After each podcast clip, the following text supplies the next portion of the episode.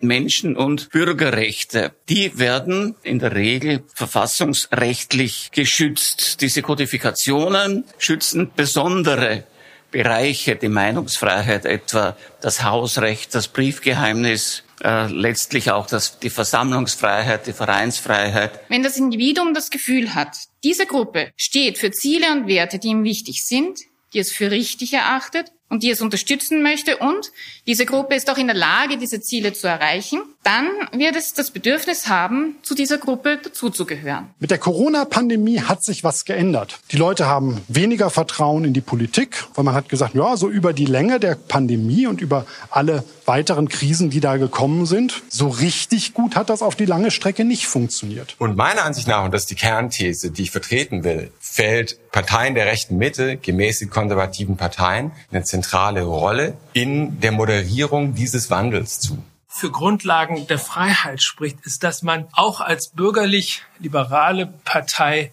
stärker darauf achtet, dass Demokratie eine Lebensform ist, auch in den Nachfolgen der Corona-Krise, dass die Bürgerinnen und Bürger spüren, dass sie Begegnungsräume brauchen, in denen man miteinander kommuniziert. Und genau in dieser Wiederherstellung dieser Sphäre, dieser offenen Sphäre, dieses rational auch kontrollierten Diskurses, das, glaube ich, ist die historische Aufgabe bürgerlicher Kräfte.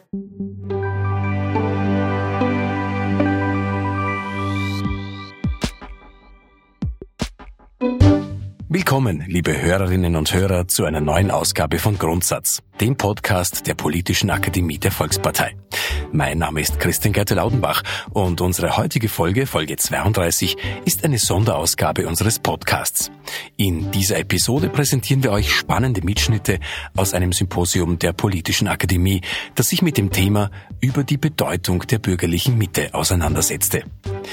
In den Vorträgen renommierter Expertinnen und Experten aus verschiedenen Fachbereichen wurden dabei grundlegende Fragen zum gesellschaftlichen Zusammenhalt, zur Bedeutung von Grundwerten und zur Rolle der bürgerlichen Mitte in modernen Demokratien diskutiert. Zu Beginn unserer neuesten Ausgabe von Grundsatz wollen wir aber wie immer auch Bettina Rausch, die Präsidentin der Politischen Akademie, zu Wort kommen lassen. Ihrem Rückblick auf ein sehr erfolgreiches Jahr 2022 folgt dabei auch ein Ausblick auf das Programm und die Schwerpunkte des kommenden Jahres.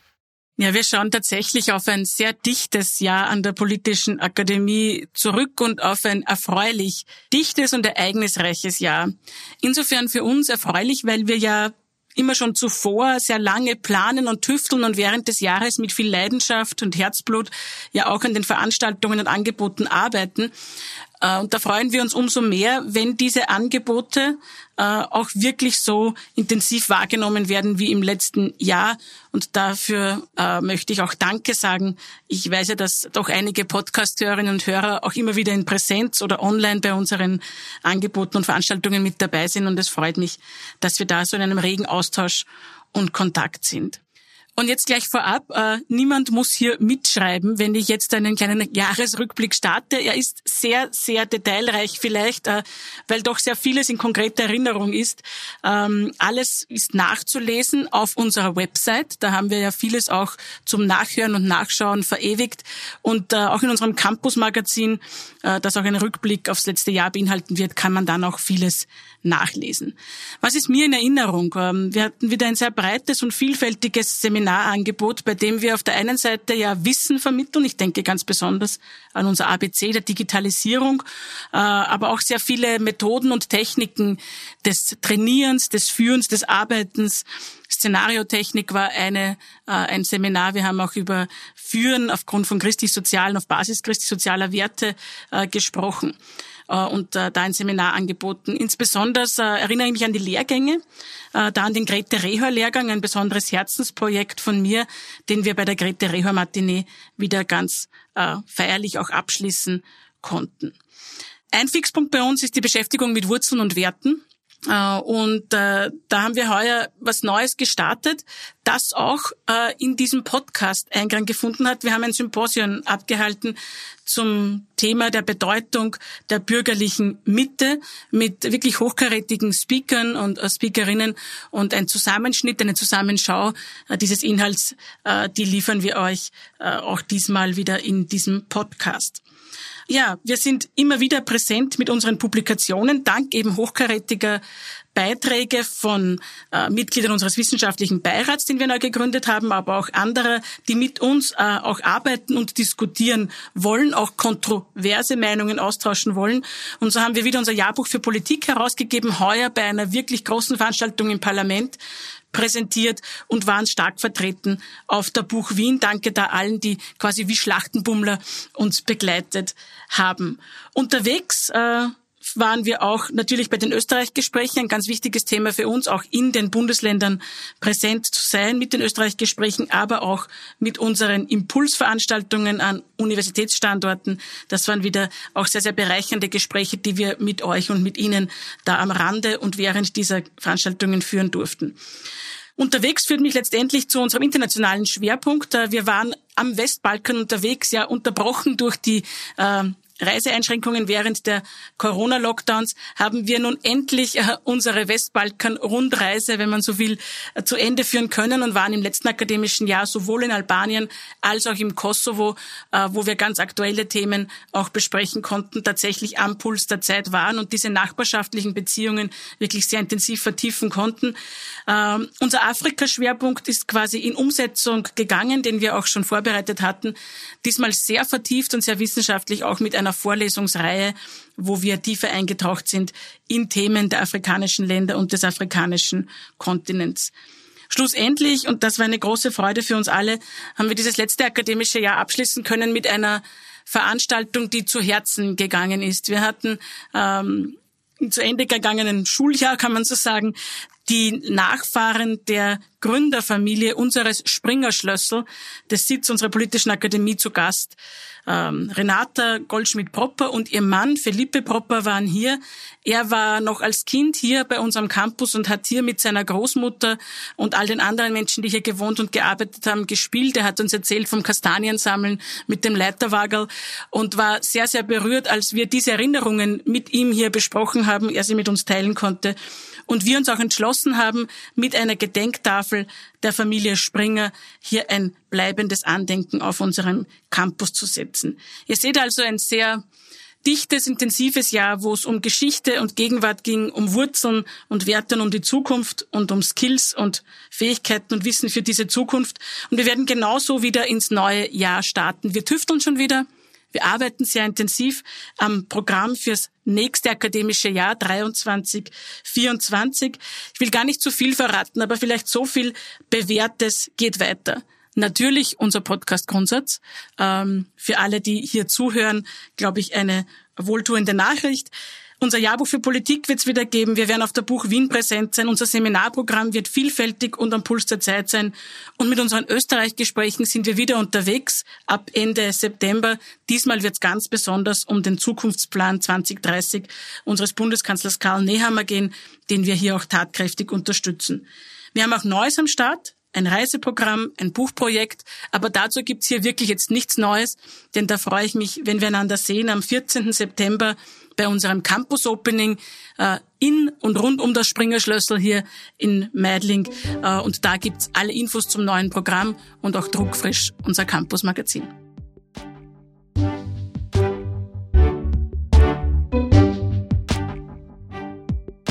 Vor einer Vielzahl an interessierten Besucherinnen und Besuchern diskutierten beim ersten Symposium der Politischen Akademie hochkarätige nationale und internationale Expertinnen und Experten, wie eine Rückbesinnung auf bürgerliche Tugenden und Werte den gesellschaftlichen Zusammenhalt und das Vertrauen in die Demokratie stärken kann. Zu Beginn betont der Historiker Ernst Bruckmüller die zeitlose Bedeutung der bürgerlichen Grundwerte. Ein bürgerlicher Mensch ist ein reeller Mensch, auf den man sich verlassen kann und bei dem es eine Übereinstimmung zwischen Worten und Taten gibt. Die bürgerlichen Grundwerte sind mehr als lediglich moralische Werte, da sie durch das Staatsgrundgesetz geschützt sind. Erst durch den verfassungsrechtlichen Schutz der Menschen- und Bürgerrechte konnten Grundrechte wie Meinungsfreiheit, Pressefreiheit und Vereinsfreiheit für alle Bürger tatsächlich verwirklicht werden. Dieser Grundrechtsschutz ist für eine Demokratie in gleichen Teilen Lebensader und bleibender Auftrag. Ja, die Bedeutung bürgerlicher Grundwerte, das ist eine schöne Sache. Bürgerliche Grundwerte werden ja im Allgemeinen durch das Strafgesetzbuch geschützt, äh, wenn man sich dort anschaut, was alles unter Strafe gestellt wird. Gewaltandrohung, Gewaltanwendung, Raub, Diebstahl, Betrug, Korruption und, und, und, und, und. Das Gegenteil davon sind bürgerliche Werte. Gewaltlosigkeit, Ehrlichkeit, Anstand. Also früher hat man gesagt, ein, ein reeller Mensch, nicht? einer, auf den man sich im Geschäftsleben verlassen kann, einer, der seriös ist im Geschäftsleben, genauso wie im privaten Leben, der seine Frau nicht prügelt und ihr treu bleibt und die Kinder auch nicht schlägt und sondern nett ist zu ihnen. Also so ungefähr ist, das, ist der bürgerliche Mensch. Ich denke, darum kann es jetzt hier nicht gehen. Äh, da kommt man mit den zehn Geboten eh auch aus. Also das würde, glaube ich, auch nicht eine wie auch immer geartete bürgerliche Partei von einer anderen Partei äh, unterscheiden. Ähm, es geht vielleicht um, um eine speziellere Variante, das sind dann die Menschen- und Bürgerrechte. Die werden in den neueren Verfassungen in der Regel verfassungsrechtlich geschützt. Diese Kodifikationen schützen besondere Bereiche, die Meinungsfreiheit etwa, das Hausrecht, das Briefgeheimnis, äh, letztlich auch das, die Versammlungsfreiheit, die Vereinsfreiheit und so weiter. Diese Menschenrechtskodifikationen sind Folgen der Aufklärung. Äh, mein lieber alter Freund Manfred Wehlan hat immer wieder betont, das möchte ich auch hier in Erinnerung rufen, die erste Menschenrechtskodifikation im Kaisertum Österreich steht im allgemeinen bürgerlichen Gesetzbuch, und zwar im Artikel 16, Paragraph 16. Jeder Mensch hat angeborene schon durch die Vernunft einleuchtende Rechte und ist daher als eine Person zu betrachten. Sklaverei oder Leibeigenschaft und die Ausübung einer darauf sich beziehenden Macht wird in diesen Ländern nicht gestattet. 1811 beschlossen, vom Kaiser mit Unterschrift, tritt mit 1. Jänner 1812 in Kraft. Also da haben wir die erste Kodifikation. Die steht auch nicht zu Unrecht im allgemeinen bürgerlichen Gesetzbuch drinnen, denn die Juristen wissen das, also das bürgerliche Gesetzbuch handelt von Personenrechten und von Sachenrechten und da geht es sehr, sehr oft um Verträge. Verträge kann aber nur jemand erschließen, der frei ist und selbstbestimmt ist. Also eine Person, eine komplette Person mit Vernunft und mit dem Recht, selbstständig zu handeln. Ohne diese Persönlichkeit funktioniert das bürgerliche Leben eben nicht. Daher also diese Voraussetzung, die dann klarerweise auch im allgemeinen bürgerlichen Gesetzbuch drinnen steht. Wir vergessen das gern, aber ich wollte das in Erinnerung rufen. Äh, Manfred Weyland geht's nicht sehr gut, aber er soll hier noch einmal genannt werden. 1848, was passiert 1848? Hm, ja, ich könnte jetzt eine große Geschichte über 1848 erzählen. 1848 gilt als bürgerliche Revolution. Bürgerliche Revolution. Also, die Bürger stehen auf. Ja, eh. Wie erfolgreich sind sie? Wenn man sich die Tage vor dem 13. März 1848 anschaut, dann ist klar, alle sind unzufrieden. Also, der, der Leseverein, der Gewerbeverein, in der Landwirtschaftsgesellschaft, überall rumort es in den Ständen. Also überall, wo das bürgerliche Element vorhanden ist, ist klar, die wollen eine Veränderung. Äh, sie wollen eine Abschaffung der Zensur, sie wollen Meinungsfreiheit, sie wollen sogar eine Kontrolle der Staatsfinanzen. Also es muss sich was ändern. Gut, sie schreiben schöne Programme, lange, ausführliche. Sie legen sie beim Hof vor. Was geschieht? Nix. Wann geschieht etwas? Erst in dem Augenblick, wo sich die Studenten der Sache annehmen, eine Riesendemonstration daraus machen. Die Demonstration geht zum Landhaus, wo gerade die Stände zusammentreten. Die, die Petition wird den Ständen überreicht. Die Stände schicken eine Delegation in die Hofburg. So, und jetzt schauen Sie bei der Hofburg beim Fenster hinaus und was sehen Sie? In den Vorstädten brennt es. Wir haben also nicht nur eine Revolution des Bürgertums, haben auch eine Revolution der Studenten, eine Revolution der Vorstädte. Da werden Fabriken angezündet, Mauthäuser angezündet und das alles zusammen bringt den ersten Erfolg. Also das gute Bürgertum von 1848 hätte die bürgerliche Revolution ohne die anderen ohne die Studenten, ohne die Arbeiter, ohne die Kleinbürger in den Vorstädten gar nicht durchgebracht. Vor den Bürgern hatte der Absolutismus keinen besonderen Respekt. Aber äh, vor dem, was sonst noch passiert ist, da hat man sich dann doch ein bisschen gefürchtet. Die Frucht der Revolution, da könnte man jetzt lang diskutieren, was da alles passiert ist, ist zunächst ein Parlament.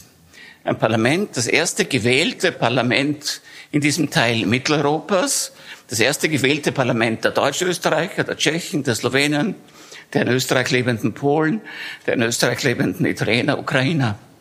Nicht der Ungarn, die haben einen eigenen, eigenen Verein, ein eigenes Parlament. Aber ein Reichstag, der zusammentritt, zuerst in Wien, in der Hofreitschule und dann äh, im Herbst äh, nach der Niederschlagung der Wiener Revolution in Kremsier. Kromeschi ist heute in Mähren gelegen. dieser Kremsierer Reichstag das ist eine hochinteressante Vereinigung. Da sitzen sie alle beisammen und auf einmal merken sie heute, die Revolution geht nieder, wir haben keinen Druck mehr. Aber jetzt einigen wir uns. Sie sind unter, der, unter dem Druck der militärischen Erfolge der Gegenrevolution plötzlich konzessionsbereit. Also der große Führer der Tschechen, der Palatzki, schreibt dann seine Frau nach aus, ja, die Deutschen sagen, geben auf einmal Hand hoch. Ne? Die, die sturen Deutschbeben, die so uns am liebsten gefressen hätten, Jetzt sind sie zu Kompromissen bereit. Und diese Kompromisse sind etwas sehr Schönes. Das ist nämlich ein Verfassungsentwurf mit einem kompletten Grundrechtsschutz. Es ist das erste, es ist das erste Grundgesetz, die, das in Österreich fast beschlossen worden wäre. Wird da nicht beschlossen, weil jetzt das Parlament aufgelöst wird. Aber da steht schon alles drin. Gleichheit der Staatsbürger vor dem Gesetz, Abschaffung aller Standesvorrechte, das Recht auf den gesetzlichen Richter, Verhaftung nur aufgrund eines richterlichen Befehls und so weiter, Freiheit der Wissenschaft, Recht auf Volksbildung, Zensurfreiheit und schließlich Artikel 19, alle Volksstämme des Reiches sind gleichberechtigt. Wir werden darüber noch, zwar kurz, aber doch noch reden müssen. Gut, das war dem Kaiser und dem Radetzky und dem Windisch zu viel. Man hat den Reichstag am 7. März 1849 aufgelöst, nach Hause geschickt, einige Herren auch eingesperrt. So, jetzt kommt der Neoabsolutismus, also regiert der Kaiser mit seiner, äh, mit seiner Bürokratie. Diese Bürokratie ist wieder bürgerlich. Das sind keine feudalen, keine adeligen Herren. Das ist eine bürgerliche Regierungsform. Nur, dass man es nicht nicht missverstehen. Neoabsolutismus heißt, der Kaiser regiert absolut, aber die Leute, mit denen er regiert, sind bürgerliche. Und es ist auch interessant, das Recht, das auch im Neoabsolutismus geschützt ist, ist das Eigentum. Das Eigentum. Alle anderen Rechte werden zurückgefahren, das Eigentumsrecht bleibt geschützt. So. Äh, Sie wissen, das hält sich nicht ewig, diese Geschichte. Wie kommt man wieder zurück zu einem neuen Konstitutionalismus? Über Niederlagen. Österreich wird zu, zum konstitutionellen Kaisertum über Niederlagen. Die Niederlage von Solferino bringt einen ersten Schritt, die Niederlage von Königgrätz den zweiten und endgültigen. Also in Österreich muss man die Kriege verlieren, damit was weitergeht. Und da, ja, war 1918 ähnlich. Ne? Die Republik kommt dann, wenn wieder der nächste Krieg verloren ist. Ja, also über, darüber möchte ich jetzt nicht spekulieren, was das bedeutet. Gut, äh, 1867 Niederlage von Königgrätz und das bedeutet, der Kaiser muss sich jetzt mit den Ungarn aussöhnen. Er muss den Ausgleich mit dem mächtigen Königreich Ungarn suchen und den kriegt er nur, wenn er das ist jetzt die Liste der Geschichte, wenn er der liberalen Mehrheit des österreichischen Parlaments eine Verfassung zugesteht.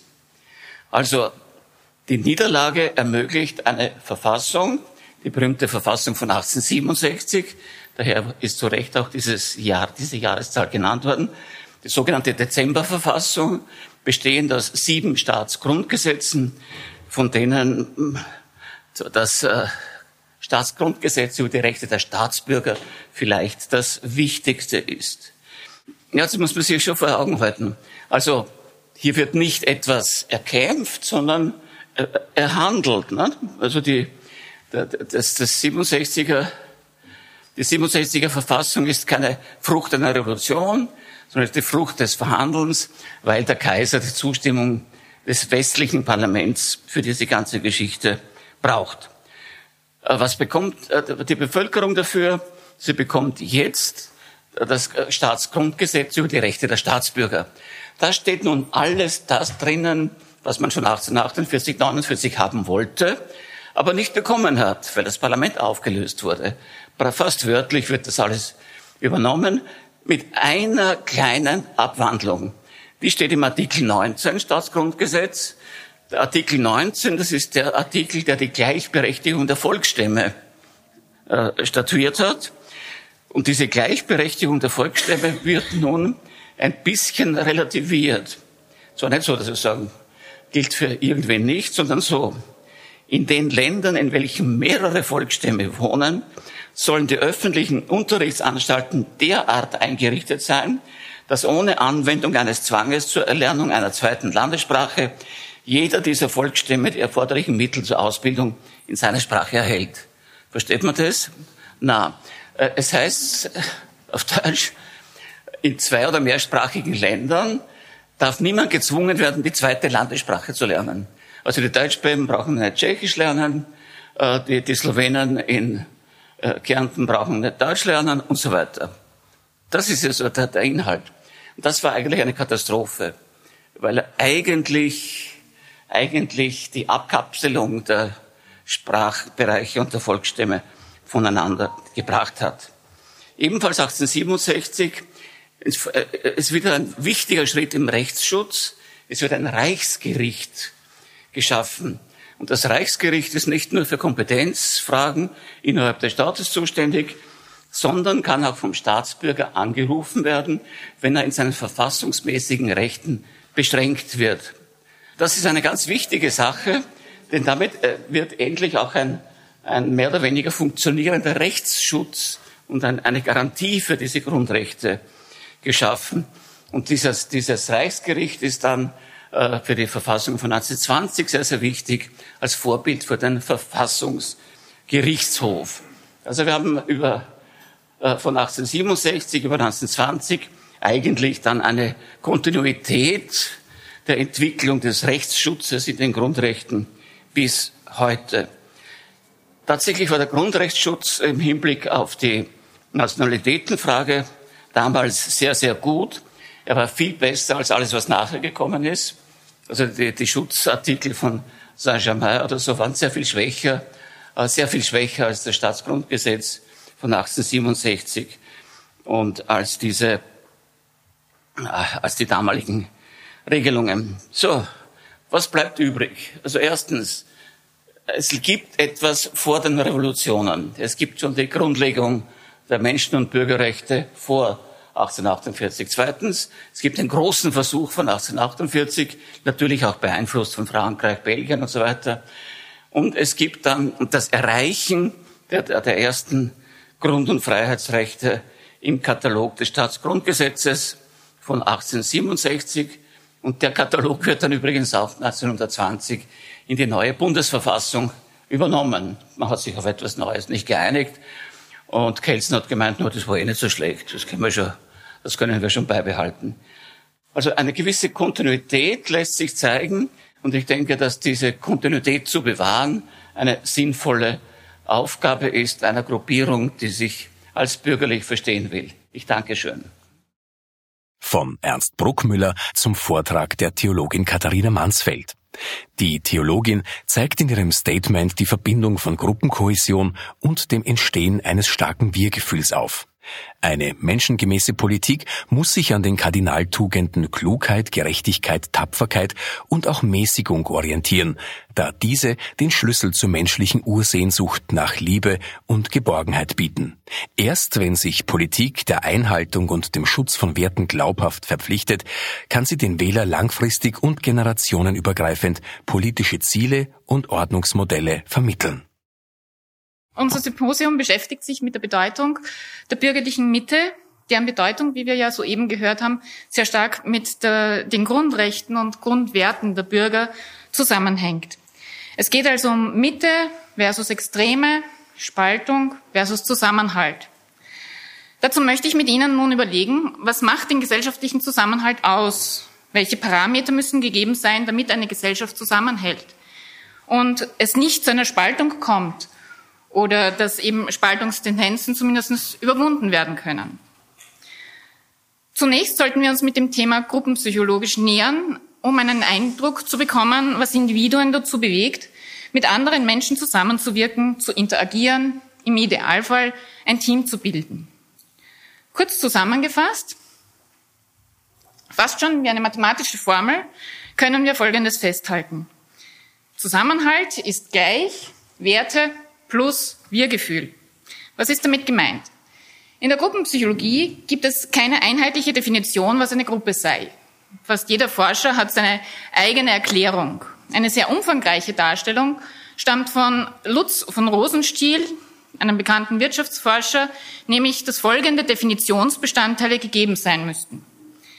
Zitat, Mehrzahl von Personen in direkter Interaktion über eine längere Zeitspanne bei Rollendifferenzierung gemeinsamen Normen, Werten und Zielen, verbunden durch ein Wir-Gefühl. Zitat Ende. Wesentlich kürzer beschreibt der deutsche Psychologe Eberhard Stahl, Zitat, das zielgerichtete Miteinander ist die hinreichende Voraussetzung, um von Gruppe zu sprechen. Zitat Ende. Wir sehen also, dass es die Ziele und das Wir-Gefühl sind, die die grundlegende Voraussetzung sind, dass es überhaupt zu einer Gruppe, zu einer Gemeinschaft, die zusammenhält, kommen kann. Ziele drücken sich in Werten aus. Etwas, das mir wichtig ist, das einen Wert für mich hat, das möchte ich erreichen. Das ist mein Ziel. Werte und Ziele sind daher sehr eng miteinander verwoben. Wo keine Werte, da auch keine tragfähigen Ziele. Wenn ich aber Werte und Ziele habe, dann akzeptiere ich auch Normen, nämlich die Normen, die die Erreichung meiner Ziele unterstützen bzw. ermöglichen. Deshalb hängen Ziele, Werte und Normen so eng miteinander zusammen. Ziele, Werte und Normen sind also die eine Hälfte, die es für ein gutes Miteinander, also für Zusammenhalt braucht. Auf der anderen Seite braucht es aber auch dieses Wir-Gefühl, ein Zusammengehörigkeitsgefühl, die sogenannte Gruppenkohäsion. Da stellt sich natürlich die Frage, wie kann man jetzt so ein Zusammengehörigkeitsgefühl erzeugen. Das Spannende ist, dass es wiederum die Ziele sind und die Werte, die einen wesentlichen Beitrag zum Wir-Gefühl leisten. Wenn das Individuum das Gefühl hat, diese Gruppe steht für Ziele und Werte, die ihm wichtig sind, die es für richtig erachtet und die es unterstützen möchte und diese Gruppe ist auch in der Lage, diese Ziele zu erreichen, dann wird es das Bedürfnis haben, zu dieser Gruppe dazuzugehören. Dazu möchte ich als Randbemerkung kurz erwähnen, dass jedes Wir ein Ihr bzw. die, die anderen braucht. Man kann nicht alle Menschen in eine große Gruppe stecken. Wir wollen uns unterscheiden. Wir wollen uns voneinander abheben. Wir wollen etwas Besonderes sein. Wir wollen wir sein. Und dazu brauchen wir eben auch die. Gleichwohl ja die anderen nicht gleich schlecht sein müssen. Aber sie sind einfach anders. Und dieses Faktum wird und wurde leider von verschiedenen gesellschaftlichen und politischen Strömungen gänzlich übersehen und ausgeklammert. Das zweite Merkmal des Wir-Gefühls ist die Gruppenattraktivität. Die wichtigsten Fragen dabei sind, wie sehr setzt sich die Gruppe für Ziele und Werte, die mir wichtig sind, ein und wie sympathisch erscheinen mir die Gruppenmitglieder. Es sind also wieder die Ziele und Werte, denen eine wesentliche Rolle zukommt. Aber selbstverständlich sind es auch die anderen Gruppenmitglieder, die anziehend oder abstoßend wirken können. Je ähnlicher mir die anderen Gruppenmitglieder sind und ich sie, je ähnlicher ich sie empfinde, umso sympathischer sind sie mir. Und umso eher werde ich bereit sein, mit ihnen auch eine längerfristige Beziehung einzugehen bzw. zusammenzuarbeiten. Ähnlichkeit bewirkt also Sympathie. Denn ich fühle mich leichter verstanden und geborgen. Ich muss nicht wegen allem endlos diskutieren und ich muss auch nicht alles hunderttausendmal erklären. Die anderen sehen es sowieso so ähnlich wie ich. Der dritte Punkt, auf den ich Sie aufmerksam machen möchte, ist die Mitbestimmung, die die Gruppenattraktivität erhöhen kann. Mitbestimmung und Partizipation sind ausgezeichnete Mittel zur Motivation. Wer das Gefühl hat, mitzubestimmen, wirkmächtig zu sein, einen Beitrag leisten zu können, der ist auch zufrieden. Und die Gruppe, die ihm das ermöglicht, wird er dementsprechend wertschätzen. Schließlich ist es die wahrgenommene prozedurale Gerechtigkeit, die zur Zufriedenheit führt und damit zur Gruppenattraktivität. Fühlt sich das Gruppenmitglied gerecht und fair behandelt, respektiert es die Gruppe und ist stolz auf sie. Das führt wiederum dazu, dass es sich mit der Gruppe, ihren Zielen, Normen und Werten identifiziert und damit entsteht so ein positiver Kreislauf. Dies, in diesem Kreislauf profitieren beide Seiten, sowohl die Gruppe als auch das Individuum. Und das Individuum ist motiviert, sich im Sinne der Gruppe zu verhalten. Umgekehrt gilt dementsprechend, dass ein Verlust oder ein Mangel an Werten natürlich zum Verlust des Zusammenhalts in der Gruppe oder in der Gesellschaft führt und damit auch zu deren Spaltung. Ein zusätzlicher, weniger beachteter Aspekt ist der Zusammenhang von Angst und Gruppenzusammenhalt. Deshalb möchte ich nun kurz auf das Thema Angst und Spaltung eingehen. Der Wiener Psychiater Professor Raphael Bonelli erklärte einmal in einem Vortrag, dass es so etwas wie eine Urangst gibt, eine unspezifische, angeborene Angst des Menschen. Und nun hat die Kirche jahrhundertelang diese Urangst kanalisiert, indem sie die unspezifische Urangst auf die Hölle und den Teufel gelenkt hat. Vor diesem war es legitim, sich zu fürchten. Und die Kirche hat auch gleich äh, Problemlösungsangebot gemacht, indem sie eben geholfen hat, diese Ängste zu bewältigen. Nämlich, indem man ein guter, frommer, gerechter Mensch ist und ein gottgefälliges Leben führt. Durch die Aufklärung und die Säkularisierung ist der Einfluss der Kirche gesunken und damit aber auch diese kanalisierende Wirkung auf die Urangst. Diese ist aber selbstverständlich weiterhin präsent, so dass sie sich jetzt neue Ausdrucksformen suchen muss. Es ist daher kein Zufall, dass ein deutlicher Anstieg von Angsterkrankungen in unserer Gesellschaft feststellbar ist. Und man kann davon ausgehen, dass die vielfältigen Krisen der letzten Zeit, zum Beispiel der Klimawandel, als willkommene Projektionsfläche für die ohnehin vorhandene, uns Menschen eigene, immanente Urangst fungieren. Aber was tun Menschen, wenn sie Angst haben? Im Grunde gibt es drei Möglichkeiten, auf Angst zu reagieren. Flucht, Todstellen oder Angriff. Die Spaltung in unserer Gesellschaft kann durchaus als Konsequenz dieser Reaktionsmöglichkeiten auf Angst verstanden werden. Bleiben wir beim Beispiel Klimawandel. Die einen fliehen und leugnen ihn gänzlich. Andere stellen sich tot und ignorieren das Thema komplett. Und wieder andere ja, gehen in, auf Angriff über und kleben sich auf Straßen. Die verschiedenen Angstreaktionen sind aber nicht miteinander kompatibel und somit werden die anders Handelnden als Gegner gesehen. Bedenkt man dazu, dass Verängstigte ganz generell dazu neigen, kopflos zu agitieren und statt konstruktive Probleme zu lösen, zeigt sich auch die nächste Spaltung der Gesellschaft, nämlich zwischen den Verängstigten und jenen, die diese Ängste nicht teilen und daher wiederum ganz andere Handlungsweisen setzen als die Verängstigten. Menschen, die von Angst gefangen sind, sind orientierungslos. Etwas, das Orientierung schenkt, ist wieder mal der Wert.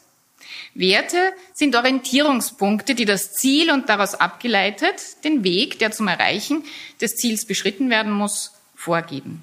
Werte sind also auch für die Orientierung im Leben von Bedeutung und helfen mit Ängste, mit Ängsten zurechtzukommen. Wenn wir nun wieder zum Anfang unseres Gedankenganges zurückkehren, und damit zu den gruppenpsychologischen Überlegungen, so können wir feststellen, dass Werte, die wir ja anfangs als notwendige Voraussetzung für Zusammenhalt kennengelernt haben, eigentlich nur das darstellen, wofür eine Gruppe oder eben auch die Gesellschaft steht. Sie sind die grundlegenden Überzeugungen und Prinzipien, die als wünschenswert, erstrebenswert und moralisch richtig betrachtet werden. Sie fungieren daher als Ziele, als das Anzustrebende, aus dem sich die nötigen Normen ergeben, um diese Ziele zu erreichen. Für den Zusammenhalt einer Gesellschaft, die krisenhafte Situationen zu bewältigen hat, ist daher auch Handlungs, ein handlungsrelevantes Wertesystem notwendig, das dem Individuum die Grundlagen für ein sittliches und moralisches Handeln vorgibt. Schon in der vorchristlichen Zeit wurde ein solches Wertesystem definiert, welches vier wichtige sittliche Werte oder Tugenden zusammenfasst, um welche sich das ganze sittlich-moralische Leben wie um Türangeln dreht. Türangeln heißen lateinisch Cardines, weshalb wir von den vier Kardinaltugenden sprechen. Diese sind Klugheit, Gerechtigkeit, Tapferkeit und Mäßigkeit. Sehen wir uns die Kardinaltugenden mit Blick auf die zuvor angesprochenen Ängste an. Mangelnde Klugheit erkennt man daran, wenn Menschen alles überstürzen, wenn sie unachtsam, nachlässig, kopflos oder unbeständig sind. Die Klugheit hingegen hilft, zur richtigen Erkenntnis der Situation und zum richtigen Entscheid des Gewissens zu kommen. Die Gerechtigkeit, die, wie wir vorher auch schon erwähnt haben, sehr wichtig im Zusammenhang mit dem Zusammenhalt der Gruppe ist, ist die Willensbereitschaft einem jeden, und nicht nur sich selbst, das Seine zukommen zu lassen, das, was ihm zusteht und was zu seiner Selbstverwirklichung grundlegend notwendig ist. Tapferkeit oder besser Starkmut zeigt derjenige, der der Furcht nicht entgegen der richtigen Ordnung der Werte nachgibt, der sich mit Hindernissen, die der Verwirklichung des Guten entgegenstehen, nicht abfindet. Und Mäßigkeit bedeutet, das rechte Maß zu halten, also sowohl ein zu viel als auch ein zu wenig auszuschließen. Letztlich sind es aber die drei göttlichen Tugenden, die die Voraussetzung sind, dass der Mensch sich nicht nur gelegentlich, sittlich und moralisch verhält, sondern dass wirklich eine Durchformung seines ganzen Lebens auf ein sittlich-moralisches Handeln hin möglich wird. Deshalb heißt es im ersten Korintherbrief 13.13, 13, Zitat für jetzt, bleiben Glaube, Hoffnung, Liebe. Diese drei. Doch am größten unter ihnen ist die Liebe. Zitat Ende. Ich darf Ihnen jetzt noch kurz ein persönliches Beispiel geben, warum ich überzeugt bin, dass christlich verstandene Liebe den universalsten, umfassendsten und weltweit wirklich wichtigsten Wert darstellt.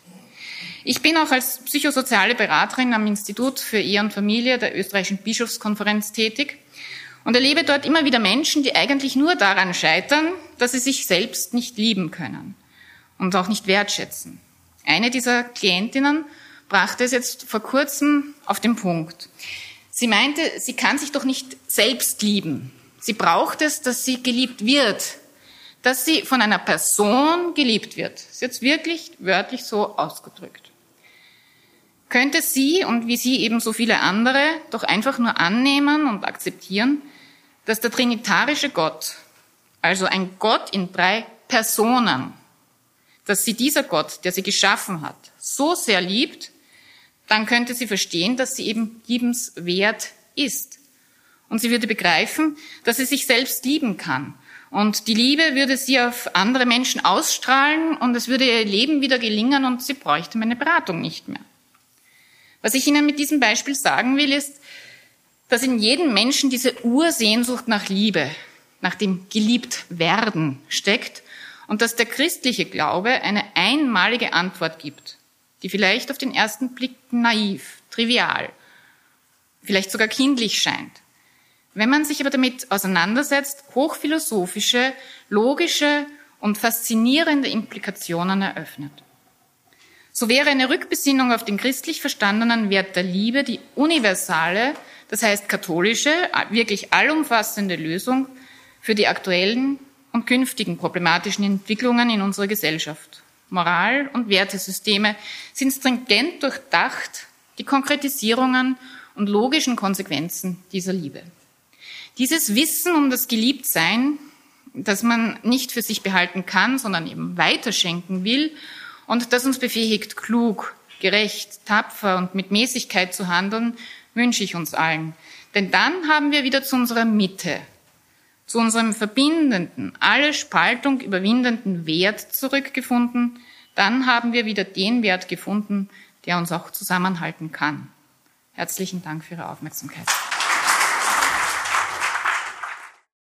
Ein vielschichtiges Modell des Zusammenhalts präsentiert der deutsche Soziologe Kai Unzicker und analysiert die Auswirkungen aktueller Krisen auf unsere Gesellschaft. Während zwischen 1990 und 2020 kaum Veränderungen messbar waren, hat sich mit Corona alles grundlegend verändert. Seit 2020 haben Menschen weniger soziale Kontakte, weniger Vertrauen in gesellschaftliche Institutionen und generell wird die Gesellschaft seitdem als ungerechter empfunden. Mehr als die Hälfte der Bevölkerung findet sich nicht mehr eingebunden. In diesem Klima gedeihen Verschwörungstheorien, aber auch der Wunsch nach einfachen Lösungen.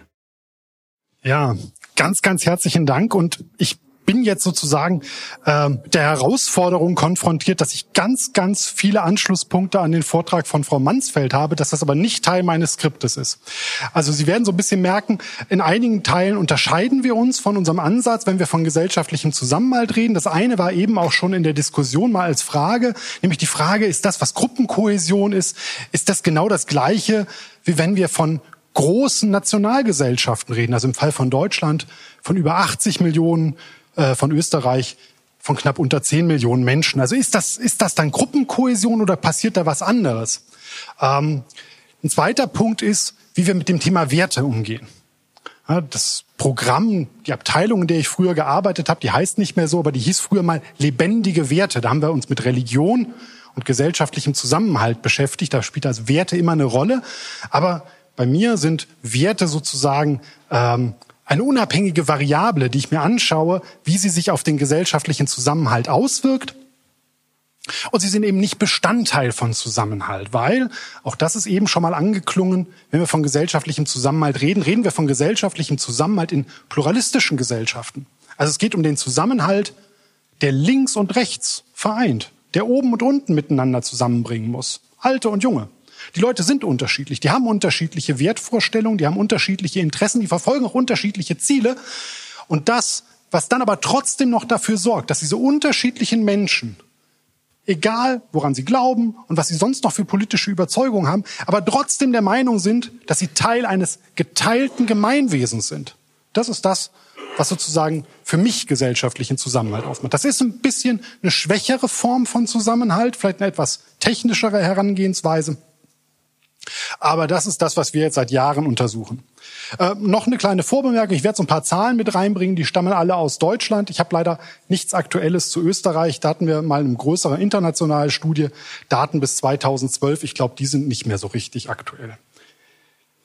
Und ich möchte jetzt einsteigen mal mit der Frage, also ich habe ja schon gesagt, Werte spielen bei uns äh, in diesem Radar gesellschaftlicher Zusammenhalt nicht so eine ganz große Rolle. Aber was meine ich denn, wenn ich von gesellschaftlichem Zusammenhalt rede? Ja, zum einen, das ist eine Eigenschaft von Gesellschaften. Also wir können uns unterschiedliche Gesellschaften, unterschiedliche Kollektive anschauen und können dann sagen, na, wie stark ist jetzt hier der gesellschaftliche Zusammenhalt ausgeprägt? Das ist also nicht so ein Dualismus, ja, es gibt entweder Konflikt oder Zusammenhalt, sondern es gibt unterschiedlich starken Zusammenhalt in unterschiedlichen Gesellschaften. Und wir schauen uns das innerhalb von drei Bereichen an. Der erste Bereich ist Qualität sozialer Beziehungen. Dahinter steckt die Hypothese, Gesellschaften haben dann einen starken Zusammenhalt, wenn die Menschen, die dort leben, nicht in einzelne Gruppen fragmentiert sind, nicht losgelöste Individuen sind, sondern sie grundsätzlich mit anderen Menschen in Beziehung stehen, gute Kontakte pflegen, einander vertrauen, wenn Ihnen fremde Menschen in dieser Gesellschaft begegnen, dann begegnet man sich eben nicht mit Misstrauen, sondern man geht erstmal davon aus, die anderen wollen einem nichts Böses. Und, ich habe es eben schon gesagt, kein fragmentierter Zusammenhalt, sondern ein Zusammenhalt, der die unterschiedlichen Gruppen zusammenbindet. Das heißt, diese sozialen Beziehungen müssen auch in gewisser Weise offen sein für Unterschiedlichkeit. Wenn die Leute immer nur Kontakte haben zu Menschen, die genauso sind wie sie selbst, dann haben wir so eine Verinselung in der Gesellschaft, wo die Leute nicht mehr miteinander reden, wo es Grüppchen gibt. Und auf der anderen Seite ja, sozusagen die Sache, wenn überhaupt niemand mehr Kontakt hat, wenn wir also nur noch die kleinen individuellen Egoisten sind, dann ist es auch nicht so weit her mit dem Zusammenhalt. Der zweite Bereich, den wir uns anschauen, das ist die Frage von Verbundenheit. Also gesellschaftlicher Zusammenhalt ist dann stark, wenn die Menschen sich tatsächlich emotional verbunden fühlen mit dem Gemeinwesen, wenn sie den Eindruck haben, ich gehöre dazu. Ich bin Teil dieses Gemeinwesens. Dazu gehört übrigens auch, dass das Gemeinwesen auch den Eindruck vermitteln sollte, dass diese Menschen dazugehören. Also Verbundenheit als ein Teil, ähm, ja, wenn man so will, der eigenen Identität. Es ist wichtig, dass ich Österreicher bin, dass ich Deutscher bin, dass ich Niederländer bin. Das, das spielt eine Rolle, dass ich dazugehöre und dass ich nicht irgendwie fremd bin und nur zufällig geografisch im selben Raum äh, lebe. Ja, da geht es um, äh, um Identifikation. Da geht es dann aber auch darum, ob ich mich mit den Institutionen, die diese Gesellschaft ausmachen, die sie prägen, ob ich mich mit denen identifiziere. Ja, die Politik hat da gerade momentan, ich gehe davon aus, in Österreich ist es nicht viel anders als in Deutschland, Probleme, weil die Menschen sozusagen äh, das Vertrauen in die politischen Institutionen ein Stück weit verloren haben. Ja, kaum, kaum ein Beruf ist unpopulärer als der des Politikers. Und das ist ein Problem für eine Gesellschaft, weil die Repräsentanten sollen ja gerade auch äh, in der Lage sein, äh, für zumindest größere Fragmente der Gesellschaft sprechen zu können. Und der dritte Teil, den wir uns anschauen im Bereich Verbundenheit, das ist das Gerechtigkeitsempfinden. Das tauchte bei Frau Mansfeld auch auf. Und das ist wichtig. Also die Menschen müssen auch den Eindruck haben, dass es mit ihnen, dass mit ihnen fair umgegangen wird, dass sie gerecht behandelt werden. Ähm, wenn ich jetzt nicht in der politischen Akademie der ÖVP wäre, sondern vielleicht bei irgendeiner linken Partei, dann würde ich jetzt darauf hinweisen und ganz, ganz wichtig ist, dass wir hier nicht die materielle Verteilung drin haben. Es geht nicht darum, dass die Gesellschaft irgendwie gleicher ist. Also eine gleichere Gesellschaft ist äh, nicht zwangsläufig kohäsiver, sondern es geht darum, ob die Menschen die Verteilung, die existiert, als gerecht ansehen, ob dass sie sie als legitim ansehen. Also wären wir auch wieder ein Stück weit bei den Werten. Also was ist denn sozusagen dann beispielsweise ein gerechtes Verteilungsprinzip. Leistung, Bedarf. Wie ist das austariert? Das kann in unterschiedlichen Gesellschaften unterschiedlich sein, aber am Ende kommt es darauf an, dass die Menschen mit diesem Verteilungsprinzip, das jeweils dann faktisch irgendwo vorhanden ist, zufrieden sind, dass sie das akzeptieren. Und der dritte Teil, ähm, der ist in vielen Fällen ähm, ein wichtiger, weil da merken wir, dass es am Zusammenhalt hapert, das ist die Gemeinwohlorientierung. Das heißt, wir schauen uns an, sind die Menschen auch bereit, etwas für das Gemeinwesen zu tun? Verhalten die sich solidarisch und hilfsbereit? Unterstützen die Schwächere? Leisten die ihren Beitrag für das, ähm, für das Allgemeingut?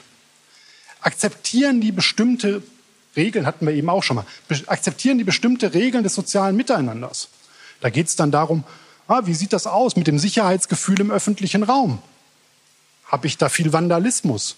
Gibt es viel so bedrohliche Situationen? Ne? So merkt man so, okay, da stimmt irgendetwas nicht. Die Leute nehmen beispielsweise nicht vielleicht Rücksicht aufeinander. Wie verhält man sich so im Straßenverkehr etc. pp. Also Anerkennung dieser sozialen Regeln der wechselseitigen Rücksichtnahme tauchte bei den Tugenden so ein bisschen schon vielleicht auch mit auf. Und der letzte Punkt, den wir da bei der Gemeinwohlorientierung anschauen, das ist die Frage, wie sehr sind denn die Menschen auch bereit, Verantwortung für dieses Gemeinwesen zu übernehmen?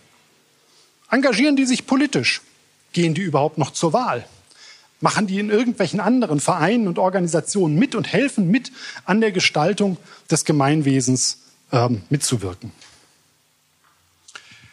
Das ist sozusagen der konzeptionelle Rahmen. Das untersuchen wir mit äh, größeren Befragungen in den letzten Jahren hauptsächlich in Deutschland auf nationaler und lokaler Ebene. Wir haben das aber früher auch schon international vergleichend gemacht. Und einen Punkt möchte ich noch ganz kurz ansprechen, das ist nämlich die Frage, warum reden denn jetzt eigentlich alle plötzlich von gesellschaftlichem Zusammenhalt? Ich kann schon wieder nur sagen, das ist auch bei von Mansfeld schon ein bisschen angedeutet. Ähm, das haben wir ja früher nicht.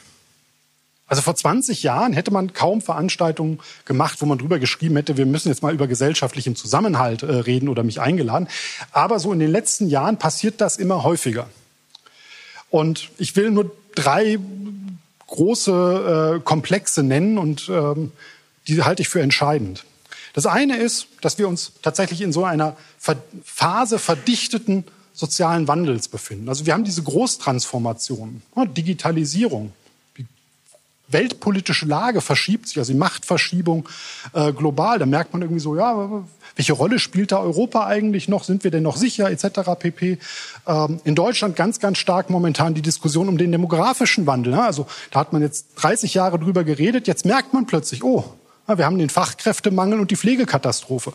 Also da verändert sich gerade sehr, sehr viel. Also diese Wandlungsprozesse verunsichern, sorgen dafür, dass die Leute sich fragen, wie kommen wir denn eigentlich durch diese Wandlungsprozesse durch? Und weil sich die Menschen diese Frage stellen, fragt man sich, was bleibt eigentlich vom gesellschaftlichen Zusammenhalt über, wenn sich so viel gerade gleichzeitig verändert. Das Zweite ist, ganz viele dieser Wandlungsprozesse, aber nicht nur diese Wandlungsprozesse, geschehen als Krisen. Das heißt, wir haben immer wieder diese Situation, dass wir mit Problemen und Herausforderungen konfrontiert sind, wo nicht klar ist, ob wir die lösen können, ob die Mittel, die uns zur Verfügung stehen, ausreichend sind und was, wenn wir dann irgendwann mal diese Krise überwunden haben, hinten rauskommt. Das führt massiv dazu, dass Menschen bewusst wird, dass die Zukunft unsicher ist. Und normalerweise sind wir sehr, sehr gut darin zu ignorieren, dass es bestimmte Risiken in der Zukunft gibt. Und wir gehen davon aus, dass es morgen genauso ist wie gestern und heute. Aber wenn wir andauernd mit Krisen konfrontiert sind, merken wir, in der Zukunft kann es natürlich auch mal blöd ausgehen. Da können auch mal Sachen schlechter werden. Das kann auch mal mich treffen, dass mir was Blödes passiert. Und wenn wir jetzt seit gefühlt 10, 15 Jahren gesellschaftlich in so einem Dauerkrisenmodus sind, werden die Leute eben unsicher. Die fragen sich, was bleibt eigentlich für mich übrig, wenn wir in diesen Krisen immer drin stecken und nicht, nicht klar ist, wo das alles hinführt. Also überlege ich vielleicht zum Beispiel, ich kümmere mich eher mal um mich und nicht um das Allgemeingut. Vielleicht werde ich ein bisschen unsicher. Vielleicht sehe ich auch eher konkurrierende Gruppen, wo ich mich dann frage, ah gut, wenn wir, wenn in der Krise nicht alle durchkommen, dann will ich aber sicherstellen, dass meine Gruppe durchkommt. Und ähm, auch da weiß ich nicht hundertprozentig, wie die Situation in Österreich ist. Aber in Deutschland zumindest haben wir über viele Jahrzehnte gewisse Stabilisationskräfte gehabt. Es gab große intermediäre Organisationen, Parteien, Gewerkschaften, Verbände, die Kirchen, die haben gesellschaftliche Transformationsprozesse moderiert, die haben Interessen gebündelt, die haben den Leuten auch Sicherheit, Halt, Orientierung, auch das Stichwort ist schon gefallen, gegeben. All diesen intermediären Organisationen ist eins gemein, die haben dramatisch an Mitgliedern verloren, sie haben dramatisch an öffentlicher Bedeutung verloren und sie haben dramatisch an Vertrauen verloren. Das heißt, das, was diese intermediären Organisationen vielerorts geleistet haben, leisten sie nicht mehr so stark, wie sie das früher gemacht haben. Die sind ja nicht weg, die existieren immer noch. Und äh, es gab jetzt in Deutschland ja äh, auch sehr heftige Tarifverhandlungen. Da hatten plötzlich die Gewerkschaften wieder einen großen Zulauf. Also das heißt, es kann auch wieder ähm, zurückkommen, aber tatsächlich diese intermediären Organisationen funktionieren nicht mehr. Das Zweite ist, ähm, wir hatten eine klar strukturierte mediale Öffentlichkeit. Da gab es Tageszeitungen, Radio, Fernsehen wohl sortiert. Irgendwann kam mal ein bisschen Privatfernsehen dazu, da wurde es ein bisschen bunter und ein bisschen lauter, aber das hat quasi den Diskurs auch geordnet. Auch das hat sich zumindest in den letzten zehn Jahren geändert. Wir haben eine andere Debattenkultur, wir haben soziale Medien, da verändern sich auch Dinge. Und auch das hat zumindest mal dafür zugeführt, dass die Konflikte, wie sie ausgetragen werden, dass sie sich verschärft haben, dass die Pole da stärker werden in der öffentlichen Debatte. Also auch das fehlt momentan, also eine stabilisierende demokratische Öffentlichkeit, wo das verhandelt wird. Und ein ganz entscheidender Punkt, wir waren lange Zeit starkes wirtschaftliches Wachstum, kontinuierliches wirtschaftliches Wachstum gewohnt. Und wenn man langes, langfristig wirtschaftliches Wachstum hat, dann hat man ja die Gelegenheit, das Versprechen auf Stabilität in die Zukunft zu verschieben. Das ist das berühmte Aufstiegsversprechen. Ich kann den Leuten sagen, na ja, vielleicht bist du heute noch nicht da, wo du eigentlich hin willst, aber morgen wird's doch besser, weil es wird ja alles besser kontinuierlich. Und, und spätestens deine Kinder, die können mehr Urlaub machen, verdienen mehr Geld, haben das eigene Haus und können vielleicht auch ein zweites oder ein drittes Auto haben. Im Moment glauben in Deutschland nicht mal mehr die Hälfte der Menschen daran, dass es den zukünftigen Generationen besser geht. Ob das faktisch so sein wird, weiß kein Mensch. Die Sache ist die, aber dieser stabilisierende Faktor, der fehlt. Und jetzt haben wir ein bisschen Empirie gemacht. Ich habe ja gesagt, wir haben äh, auch international vergleichende Studien gemacht. Wir haben uns den gesellschaftlichen Zusammenhalt angeschaut. Ähm, in einer langen Reihe, zurückgehend mit äh, Sekundärdatenanalysen, aber auch eigenen Untersuchungen von 1990 bis heute. Und bis 2020, weil wir haben unsere letzte Erhebung im Februar 2020 gemacht, unsere letzte große vor Corona, also tatsächlich, äh, das überschnitt sich gerade sozusagen ähm, mit den ersten Meldungen. Bis 2020 hatten wir ein relativ eindeutige, äh, eindeutiges Ergebnis. Obwohl diese ganzen Prozesse stattfinden, haben sich unsere Indikatoren für diese drei Bereiche, Sie erinnern sich, ne, soziale Beziehungen, Verbundenheit und Gemeinwohlorientierung, kaum verändert. Und nicht nur in Deutschland kaum verändert, sondern auch in unseren etwas länger zurückliegenden internationalen Zeitreihen. Da gab es kaum Schwankungen. Und wenn Sie mich damals eingeladen hätten, hätte ich gesagt, ja, dieses Reden vom Zerfallen der Gesellschaft, das ist so ein Mythos des öffentlichen Diskurses. Aber wir haben so Niedergangsszenarien und es gibt natürlich auch bestimmte Kräfte, die daran interessiert sind, dass wir über Niedergang reden, dass wir uns Sorgen darum machen, dass die Gesellschaft auseinanderfällt, weil daraus ziehen sie Energie, politische Energie. Da kann man nämlich der, äh, den etablierten politischen Parteien vorwerfen, die zerstören ja alles, ist ein großer Niedergang, das ist sozusagen ein Problem. Mit der Corona-Pandemie hat sich was geändert. Wir haben zum allerersten Mal tatsächlich sichtbare, starke Veränderungen in unseren Maßen für gesellschaftlichen Zusammenhalt. Also wir haben das im Jahr 2020 äh, sehr, sehr detailliert nachgezeichnet und danach immer mal wieder. Und der erste Effekt ist der, im ersten Halbjahr der Corona-Pandemie bis in den Sommer hinein ist der gesellschaftliche Zusammenhalt nach unseren Indikatoren dramatisch gestiegen. Die Leute hatten plötzlich das Gefühl, Mensch, sind wir solidarisch, die haben mehr Vertrauen in die Politik. Die haben sich mehr engagiert als vorher. Die waren noch mehr bereit, viel mehr zu tun. Super. Großartig. Also die Krise als Chance. Wenn man sich ein bisschen genauer reingeschaut hat, dann hat man gesehen, ja, das war nicht für alle Menschen so. Alleinerziehende, bei denen taucht dieser Effekt überhaupt nicht auf. Für die war diese Corona-Pandemie nur eine Belastung. Die hatten kein, kein zusätzliches Vertrauen in die Politik. Die hatten nicht das Gefühl, dass sie sich mehr engagieren und einbringen können. Und die konnten eigentlich auch keine großen weiteren Kontakte halten. Ärmere Menschen, große Probleme. Jüngere Menschen bis 24, kein positiver Effekt, ein stark negativer Effekt. Das war schon im Sommer so, als wir so ein Hoch hatten. Aber alle, die zu Hause im Einfamilienhaus, wie ich auch, in meinem Arbeitszimmer saß, sehr bequem, sehr nett, das war schön. Es war, so habe ich mir so ein Sabbatical vorgestellt. Ja, konnte mal in Ruhe ein paar Sachen schreiben. Das ändert sich gesamtgesellschaftlich aber schon zum Ende des Jahres 2020. Da ist dieser ganze Schub weg. Da ist dieser ganze positive Effekt verflogen. Da sind wir auf dem Ausgangsniveau. Und Ende 2022, Anfang 2023 haben wir ein deutliches Minus zur Vor-Corona-Zeit. Die Leute haben weniger Kontakte. Das ist nicht verwunderlich, weil sie haben sich ja weniger mit Menschen getroffen. Es gab weniger Gelegenheiten, sich zu treffen. Sie haben aber auch Vertrauen verloren. Das mag daran liegen, weil man dann beispielsweise während der Corona-Pandemie mal erlebt hat, was sein Nachbar alles so denkt was der so von Impfungen hält, was der glaubt, wer eigentlich im Hintergrund die Fäden zieht. Hat man sich gedacht, naja, vielleicht kann ich doch nicht jedem vertrauen, weil ich kann ja den Leuten nicht in den Kopf schauen. Die Leute haben weniger Vertrauen in die Politik, weil man hat gesagt, ja, so über die Länge der Pandemie und über alle weiteren Krisen, die da gekommen sind, so richtig gut hat das auf die lange Strecke nicht funktioniert. Vielleicht wurde man auch kritischer, weil man irgendwann gesagt hat, jetzt muss ja aber mal wieder was anderes kommen. Aber da ist auch Vertrauen in die Politik verloren gegangen. Und die Leute empfinden die Gesellschaft als noch ungerechter als vorher. Weil natürlich viele Leute durchgefallen sind. Also man hat sich um alle möglichen Gruppen gekümmert. Wie eben schon die Jugendlichen erwähnt. Die Jugendlichen fühlen sich sehr ungerecht behandelt, haben auch relativ hohe äh, psychische Belastungen erlebt in dieser Zeit. Und äh, tatsächlich auch noch so ein Effekt, ne? ich habe gesagt, Gemeinwohlorientierung, da spielt sowas wie Engagement und so weiter eine Rolle. Viele Leute haben dann auch überdacht, naja, jetzt hat zwei Jahre irgendwie mein Verein sich nicht getroffen, muss ich eigentlich danach nochmal hingehen? Also wir haben Rückgänge, ähm, die über die Pandemie hinausgehen. Das heißt, dieses ganze Leben, ähm, das ist deutlich äh, zurückgegangen. Die Prozentwerte, dazu spare ich Ihnen jetzt. Ich will noch äh, einen weiteren Punkt machen. Wenn man sich jetzt die Gesellschaft anschaut, dann kann man sagen, ja, das ist sozusagen grosso modo der gesamtgesellschaftliche Effekt der Pandemie und dann allem, was danach kommt. Ich vermute mal der Ukraine-Krieg, Inflation etc. pp.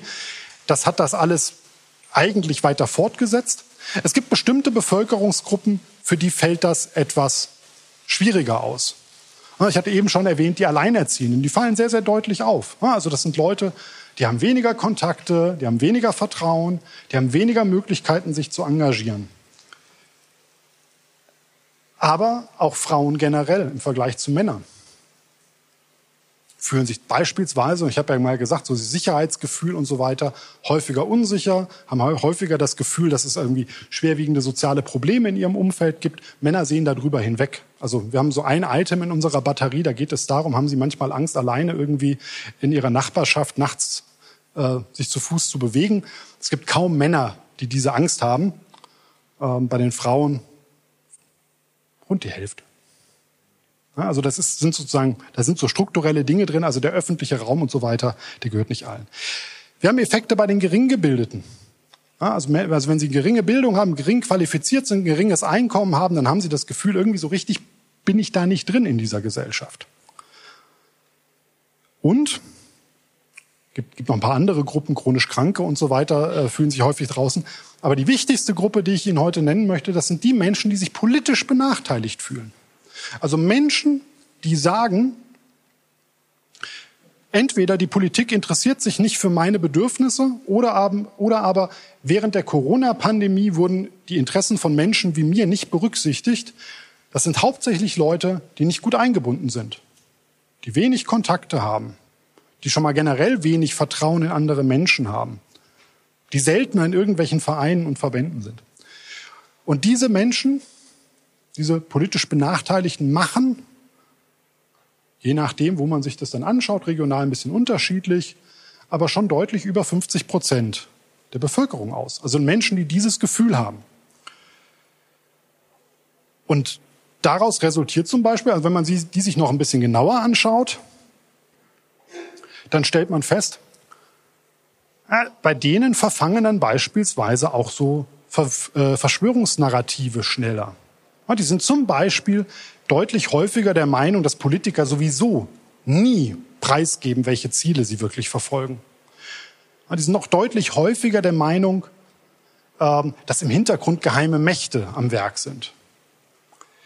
Das bedeutet, diese Gruppe, die sich politisch vernachlässigt fühlt, leidet ganz besonders darunter, dass der Zusammenhalt nicht stark ist, weil die, wenn man dann guckt, wenn die Leute ähnliche persönliche Eigenschaften haben, eine ähnliche ähm, soziale Lage haben, aber eingebunden sind, also Freunde haben, irgendwo Kontakt haben, ähm, dann gilt das alles deutlich weniger. Das heißt, diese soziale Einbindung, auch die kleinräumige soziale Einbindung, federt quasi diesen negativen Effekt sehr gut ab. Und jetzt, ähm, weil es versprochen war, noch so fünf Hinweise darüber, was man denn jetzt tun kann, wenn man sich jetzt überlegt hat, okay, ah, das ist die Voraussetzung, na, gesellschaftlicher Zusammenhalt ist ein bisschen zurückgegangen, was muss ich tun? Also zum einen kann ich mir sehr genau anschauen, wer sind denn eigentlich die Gruppen, die momentan durchs Raster fallen und alles, was ich tue, politisch tue, um diesen Gruppen eine bessere gesellschaftliche Teilhabe zu ermöglichen. Ja, dass die mitreden können, dass sie eine Gelegenheit haben, auch gehört zu werden, dass die blöd gesagt, auch unter schwierigen Bedingungen ihre Miete bezahlen können und ihre Energie, hilft, den gesellschaftlichen Zusammenhalt zu stärken, weil dadurch sozusagen mehr äh, Einbindung passiert. Ich habe gesagt, Vertrauen ist verloren gegangen. Und ver verlorenes Vertrauen führt dann häufig dazu, dass ich solche Intergruppenkonflikte äh, habe. Im Endeffekt muss ich dafür sorgen, dass Menschen sich wieder häufiger begegnen, dass es einen Diskurs auf Augenhöhe gibt, dass wir diese unterschiedlichen Interessen, die es gibt, eben nicht abtun mit, ja, das sind halt die anderen, die sind halt blöd, mit denen reden wir nicht, sondern dass man wieder viel, viel stärker versucht, eine gemeinsame Basis zu finden. Man muss ja nicht alles richtig finden, was der andere sagt, aber zumindest miteinander wieder in den Dialog und in den Austausch kommen, weil im Endeffekt geht es immer darum, diese unterschiedlichen Interessen miteinander äh, zu verbinden und zu gemeinsamen Lösungen zu kommen und eben nicht den anderen nur zu dämonisieren. Ein dritter Punkt ist äh, Verschwörungserzählungen und Desinformation konsequent begegnen. Ich habe eben gesagt, diese politisch Vernachlässigten, bei denen ist sozusagen die, diese Mentalität, das heißt nicht die Grundsätze, der, der, der Glaube an konkrete Verschwörungserzählungen äh, besonders ausgeprägt, sondern die Mentalität an sowas zu glauben. Und wir merken gerade, sowohl von innen als auch von außen, vor allen Dingen auch von außen, werden hier äh, Narrative gesponnen, Erzählungen gesponnen, tatsächlich auch diesen Versuch haben, Gesellschaft zu spalten, also Spaltungen zu vertiefen. Und alles, was dabei hilft, also beispielsweise auch eine gute äh, politische Kommunikation, die Dinge im Vorfeld ausführlich erklärt, ähm, das hilft auch, den gesellschaftlichen Zusammenhalt zu stärken. Den einen Punkt überspreche ich, das hebe ich mir noch für die Diskussion auf. Und ähm, dann habe ich ja eben ganz am Anfang mal gesagt, so eine Herausforderung ist so diese Frage, was passiert mit diesen intermediären Organisationen? Und der Klassiker ist eigentlich in solchen großen Organisationen, da war man Mitglied. Da ist man irgendwann eingetreten, 30 Jahre dabei, irgendwann hat man es dann geschafft, da war man im Vorstand, dann durfte man mitentscheiden. Äh, wir merken jetzt gerade bei den jüngeren Leuten diese Idee von dauerhafter Mitgliedschaft in irgendwelchen Verbänden oder Vereinen. Das ist gar nicht so sehr das Interessante, sondern es sind ja eher projektbezogene Formen des Engagements, es sind äh, netzwerkförmige äh, Formen des Engagements. Und viele Organisationen, und ich vermute auch äh, viele von denen, die hier sitzen, haben so dieses große Thema, wie finden wir eigentlich unsere Mitglieder und wie bringen wir die Leute auch in verantwortliche Rollen. Und das heißt, man muss eigentlich viel, viel stärker über diese alternativen Formen des Engagements nachdenken. Also wie bringe ich Leute dazu, mitzuarbeiten, ohne dass sie direkt Mitglied werden? Wie bringe ich Leute dazu, vielleicht mal zeitweise bei irgendeiner Initiative mitzuwirken? Weil die Bereitschaft, sich zu engagieren, die Bereitschaft, sich für die Gesellschaft einzusetzen, die ist immer noch weitgehend äh, vorhanden. Die Leute finden aber halt immer weniger die Möglichkeit, das auch dann in ihrem Leben zu realisieren. Das bis hierhin. Vielen Dank. Der Politologe Thomas Biebricher bewertet den Begriff Polarisierung nicht negativ, denn es bedeutet, dass es eine gewisse Bandbreite und unterschiedliche Positionen von Parteien gibt. Pluralismus und Widersprüche sind wichtig für eine funktionierende Demokratie. Entscheidend seien nicht die Widersprüche, sondern der Umgang mit ihnen.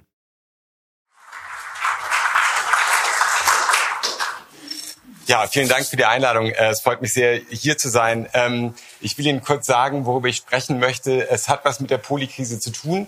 Es hat nicht ganz so viel mit Frankreich und England zu tun, wie es annonciert ist eigentlich in der Ankündigung. Aber ich hoffe, es wird trotzdem von Interesse für Sie sein. Ich will zunächst über diese Polikrise sprechen, was damit überhaupt gemeint ist und mich dann fragen, was das mit liberaldemokratischen Gesellschaften macht. Eine Diagnose, über die wir schon gesprochen haben, ist, es führt zu Polarisierung äh, und der Spaltung der Gesellschaft. Ich will auch noch mal meinen Senf dazu geben, wenn Sie mir es nachsehen ähm, und da zumindest eine Einordnung vornehmen und ein, zwei Fragezeichen dahinter setzen, die aber jetzt auch mittlerweile, glaube ich, schon teilweise gesetzt wurden. Und dann tatsächlich fragen, was sind die Auswirkungen von dieser Polikrise auf liberal-demokratische Gesellschaften und welche Rolle spielt die rechte Mitte in all dem und welche Rolle fällt ihr zu und will darüber etwas ausführlicher sprechen und Ihnen auch einen Vorschlag unterbreiten, was die Rolle sein könnte, die die rechte Mitte spielen könnte, abgesehen von einem Stabilisierungsanker, wie wir es gerade schon gehört haben, was sicherlich ein wichtiger Punkt ist.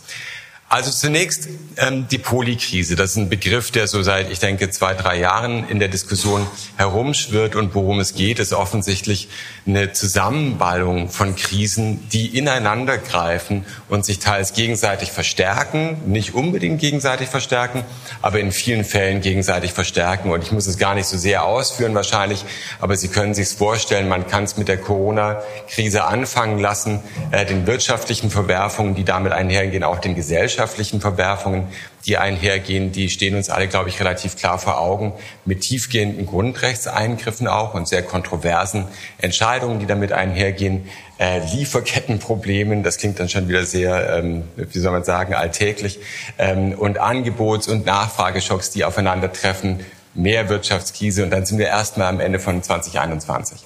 Und dann kommt 2022 und der Ukraine-Krieg, die Energiekrise, die manche Gesellschaften mehr betrifft als andere. Ich komme aus Deutschland, sehr großes Thema in Deutschland, wie Sie sicherlich äh, mitgekriegt haben. Und dann kommt die Inflation und hinter all dem steht die Klimakrise. Ähm, und ich hoffe, dass sie mir Sorgen macht, ist jetzt nicht äh, das Produkt von der fehlgeleiteten Säkularisierung. Ähm, und ich werde ein paar Mal darauf zurückkommen, weil ich glaube schon, dass es ein sehr großes Thema für unsere Zeit ist und möglicherweise auch für die rechte Mitte von großer Bedeutung ist. Was macht denn nun diese Polykrise mit Gesellschaften? Wie gesagt, der Befund, der oft durch die Feuilletons auch immer wieder geistert, ist ja der von der Polarisierung ähm, und der Schwächung des Zusammenhalts der Gesellschaft.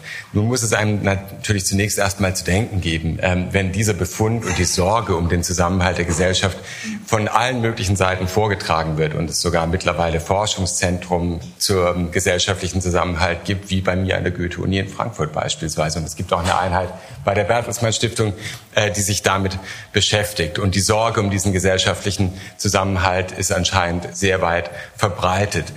Ich würde zunächst mal darauf hinweisen, also und das ist die Einordnung, wenn wir so ein Gespräch über die Krise der liberalen Demokratie oder womögliche Krise vor 15 oder vor 20 Jahren geführt hätten, dann hätten wir über ganz andere Dinge gesprochen, sondern wir hätten, denn wir hätten darüber gesprochen, dass das Problem an Postdemokratie, und das ist der Begriff, der damals en vogue war, darin besteht, dass alle gesellschaftlichen Kräfte sich plötzlich in der Mitte versammelt haben und dadurch eine der Eindruck von einer Alternativlosigkeit entsteht, wo es eigentlich keinen Unterschied macht oder keinen großen Unterschied mehr macht, wen Sie eigentlich wählen. Es ist ungefähr so, ob Sie die eine Zahnpasta oder die andere Zahnpasta von den 29 im Supermarkt wählen, macht keinen großen Unterschied, auch wenn es so inszeniert wird. Und das ist natürlich die andere Sache.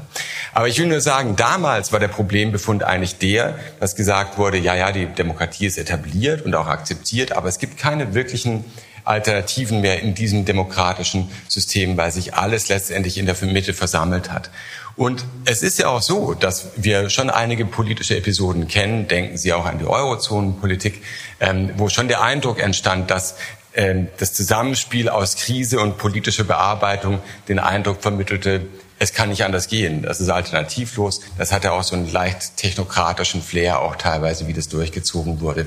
Und von daher ist auch der Befund, glaube ich, nicht ganz völlig falsch, auch wenn er sicherlich nicht alle Phänomene trifft. Und in gewisser Weise könnte man sicherlich sagen, dass was wir heute sehen, auch in gewisser Weise ein Resultat von dieser Phase ist, wo der Eindruck entstand, dass zu wenig Alternativen eigentlich im politischen System vorhanden sind. Und nun will ich gar nicht sagen, dass Polarisierung an sich auf der Ebene der politischen Parteien so eine tolle Sache ist, aber ich würde auch sagen, wir sollten wahrscheinlich die Kirche im Dorf lassen und sollten auch sagen, dass so eine gewisse Bandbreite an politischen Positionierungen in dem Parteiensystem ja schon auch was Wünschenswertes sein kann. Und wir kommen sicherlich dann an einem bestimmten Punkt ähm, an eine Schwelle, wo das Ganze problematisch wird, wo das Ganze fragmentiert wird und segmentiert wird, wo man nicht mehr miteinander arbeiten kann etc., wo extremistische Parteien auftauchen. Aber grundsätzlich, dass sich die Bandbreite etwas verbreitert hat, ist erstmal keine schlechte Sache. Da wäre ich also nicht so wahnsinnig besorgt. Wir wollen unterscheidbare politische Akteure haben, glaube ich. Der zweite Punkt, darüber ist schon viel gesagt worden und ähm, ich bin ja nun kein Fachmann in der Empirie, aber ich hätte mich eben auch gefragt, wenn wir von Spaltung reden, woran machen wir es denn eigentlich fest? Also, dass da zwei verfeindete und in sich hermetisch abgeschlossene Lager sind, die gegeneinander antreten. Das trifft ja also kaum eine westliche Gesellschaft eigentlich. Und über die spreche ich nur liberal-demokratische Gesellschaften im nordatlantischen Raum. Selbst da, wo wir so eine relativ starke Blockbildung haben, in Italien beispielsweise, gibt es innerhalb von rechten und linken Lager immer noch eine relativ große Volatilität, äh, was die Wahlentscheidungen angeht. Und in vielen anderen Ländern haben sie eine relativ große Wechselwählerschaft. Es ist gar nicht so, dass da alles so ganz ganz klar zugeordnet wäre. Die andere Frage ist, ob wir dann vielleicht mit einem Phänomen haben, der sich eher auf der Ebene der politischen Eliten statt, äh, ab, abspielt. Äh, wo möglicherweise wirklich eine große Polarisierung vorhanden ist, die authentisch empfunden ist oder die vielleicht auch einfach im Rahmen von Dauerwahlkämpfen inszeniert ist äh, und die möglicherweise dann über die Zeit hinweg auch gewisse Folgen hat und Spuren hinterlässt in der Bevölkerung. Ich denke, die USA sind eigentlich ein sehr gutes Beispiel dafür. Da wurde schon Anfang der 2000er viel über Polarisierung gesprochen. Bei genauerem Hinsehen sieht man, es war eine Frage der politischen Eliten, der Parteien, die dann aber das über die letzten 15 Jahre eben auch ähm, durchweg so inszeniert haben, dass es irgendwann dann eben diffundiert und irgendwann dann eben auch sich ablagert in der Wahlbevölkerung, die heute tatsächlich weitaus polarisierter ist als noch vor 20 Jahren. Also mit anderen Worten, man muss, glaube ich, ähm, schon genau klären, wovon die Rede ist, wenn wir über gesellschaftliche Polarisierung oder möglicherweise sogar Spaltung sprechen. Man könnte auch sagen, Gesellschaften sind immer gespalten und Gesellschaften sind immer durchzogen von Konfliktlinien. Das ist der Normalmodus von gesellschaftlichem Leben. Also sollten wir uns vielleicht nicht zu große Sorgen machen oder jedenfalls nicht in das verfallen, was man so den negativen Narzissmus der Gegenwart bezeichnen könnte. So schlimm wie heute war es noch nie. Ich glaube, es ist ein bisschen zu hoch gegriffen, was die Sache angeht. Aber jetzt zurück zur Polykrise. Und das ist schon nicht die schlimmste aller Welten oder so, aber es ist schon eine besondere Zusammenballung von Krisen, würde ich sagen, die außergewöhnlich ist, vielleicht nicht nicht da gewesen oder so bis jetzt, aber auf jeden Fall eine außergewöhnliche Konstellation, mit der wir es zu tun haben. Die Auswirkungen hat auf Gesellschaften. Das würde ich auch so sehen. Die typischen Auswirkungen von Krisen, vor allem in so einer Zusammenballung, sind, dass Problembearbeitungsmechanismen und Muster, ähm, Instrumente und Perspektiven entwertet werden, die in der Gesellschaft vorherrschend waren. Das klingt ein bisschen soziologisch, aber Sie wissen, glaube ich, so ungefähr, was damit gemeint ist. Das ist erstmal eine schwierige Erfahrung für Gesellschaften, dass die Dinge nicht mehr so funktionieren, so bearbeitet werden können, wie das mal funktioniert hat. Die zweite Einsicht, die sich in Krisen einstellt, wenn es wirkliche Krisen sind, sind, es gibt kein Zurück zum Status quo ante, so wie es mal gewesen ist. Sie können sich vorstellen, dass die Inflation irgendwann wieder zurückgeht und so. Das kann man sich schon vorstellen. Irgendwann geht auch vielleicht mal der Ukraine-Krieg zu Ende. Aber das Verhältnis zu Russland wird nie wieder so sein wie davor. Das lässt sich schon mal festhalten. Und dann gibt's noch diese andere Krise, nämlich die Klimakrise. Auch da gibt's kein Zurück zum Status quo ante. Und was sie dann haben insgesamt als Auswirkung von Krisen sind doch Verlusterfahrungen und Desorientierung. Klingt erstmal nicht gut, ähm, aber das ist das, was Krisen für Gesellschaften bedeuten. Und damit kommen wir schon zur Aufgabe oder zur Aufgabenstellung, würde ich sagen, und zur Rolle der rechten Mitte. Denn was es doch mit anderen Worten bedeutet, was ich gerade geschildert habe, ist, dass Krisenperioden gesellschaftlichen Wandel bedeuten, gesellschaftliche Veränderungen, teilweise forcierte gesellschaftliche Veränderungen, auch teilweise deshalb, weil Gesellschaften mehr oder weniger händeringend nach neuen Problemlösungskapazitäten suchen und Instrumenten und sich umstellen müssen. Und das bedeutet Veränderung, Veränderung, Veränderung. Und meiner Ansicht nach, und das ist die Kernthese, die ich vertreten will, fällt Parteien der rechten Mitte, gemäßigt konservativen Parteien, eine zentrale Rolle in der Moderierung dieses Wandels zu. Und es hängt ein Stück weit, ein gutes Stück von Ihnen ab, meiner Ansicht nach, wie dieser gesellschaftliche Wandel kodiert und verarbeitet wird gesellschaftlich. Und eine Möglichkeit ist es, ähm, man nimmt diese Wandlungsprozesse und nimmt sie als Futter für Empörungsprozesse. Das ist die Strategie der äußeren Rechten, der Akteure vom rechten Rand, ähm, die jede Sachfrage noch hyperpolitisieren ähm, und die, die aus der Empörung, die daraus entsteht, am meisten profitieren und die alles auch gerne mal so einordnen in so große Kulturkämpfe, auch wenn es wirklich um teilweise sehr technische Fragen geht. Und ich glaube, für Parteien der rechten Mitte ist die große Frage, ob sie sich darauf einlassen und dieses Spiel mitspielen oder auch einfach sozusagen eben den Weg ebnen, dadurch, dass sie mehr oder weniger verschwinden ähm, und damit solche Positionen salonfähig machen und in der Mitte dann letztendlich akzeptabel machen. Und das ist mein kurzer Verweis auf Großbritannien und Frankreich. Das ist, glaube ich, genau das, was die Parteien aus der rechten Mitte da gemacht haben und damit ein Stück weit ihren eigenen Untergang besiegelt haben. Sie werden sagen, aber Großbritannien, die Tories sind noch an der Macht. Aber warten Sie mal auf die nächste Wahl ab. Ich bin jetzt wirklich kein Empiriker, aber die Chancen stehen nicht so gut. Lassen Sie mich mal so sagen. Und Sie wissen, die Republikanische Partei in Frankreich ist ja gerade so der Ausradierung noch entgangen. Ja? Ähm, nachdem sie lange Zeit eben das Spiel, das Rassemblement national mitgespielt haben. Und die Tories, Sie wissen es, haben letztendlich UKIP dadurch verdrängt, dass sie selbst zu UKIP geworden sind und stehen heute zwar mit einer Mehrheit da, aber eigentlich als komplett selbst zerfleischte Partei. Ich glaube, es gibt eine andere Möglichkeit für konservative Parteien, möglicherweise eine kompliziertere ähm, Möglichkeit für die Parteien. Dazu gehört natürlich, dieses Spiel nicht mitzuspielen, in einer anderen Tonlage zu sprechen, andere Positionen zu beziehen, abgrenzbar sein, Brandmauern, die vielbeschworenen aufrechtzuerhalten. Ähm, das ist sicherlich ein Teil davon. Und äh, darüber hinaus könnte man aber auch noch weitergehen und ähm, sagen, dass gerade diese Parteien der rechten Mitte in besonderem Maße in der Lage sind, diese Energien, die rechts der Mitte zirkulieren, die in gewisser Weise zu binden und möglicherweise in halbwegs konstruktive Kanäle zu lenken. Dafür sind Parteien der rechten Mitte, der gemäßigten Konservativen eigentlich wie gemacht, weil sie Glaubwürdigkeit immer haben in bestimmten Milieus, die für sozialdemokratische, linke, grüne Positionen nicht mehr wirklich empfänglich sind. Das macht sie eben so zentral ja, in der Frage, wie gesellschaftliche Wandlungsprozesse sich vollziehen, würde ich argumentieren. Und man könnte auch sagen, na ja, und sowieso, diese ganzen, diese ganze Krisenlandschaft ist eigentlich das ureigenste Terrain von konservativen Parteien. Da geht es um äh, Verluste, ähm, da geht es um Desorientierung, ähm, Verängstigung, Verunsicherung. Darauf haben konservative Parteien immer gut reagieren können, mit Verweis auf das Althergebrachte, auf die Geschichte, auf die Heimat und vor allem dadurch, dass bestimmte Veränderungsprozesse schön klein geraspelt wurden und schön ausgebremst und abgefedert wurden, sodass sie so halbwegs erträglich wurden. Das Problem scheint mir nur zu sein, und jetzt wird es schwierig für die konservativen Parteien, dass die Rezeptur möglicherweise heute nicht mehr so ganz funktioniert. Und ich will da gleich nochmal ähm, drauf zurückkommen. Denn also was darüber hinaus ja konservative oder gemäßig konservative Parteien, würde ich sagen, historisch auszeichnet, ist, dass sie nicht nur als Bremsklotz funktionieren, sondern eigentlich sich auf Wandel einlassen können und Veränderungsprozesse akzeptieren, sie sich auch ein Stück weit zu eigen machen.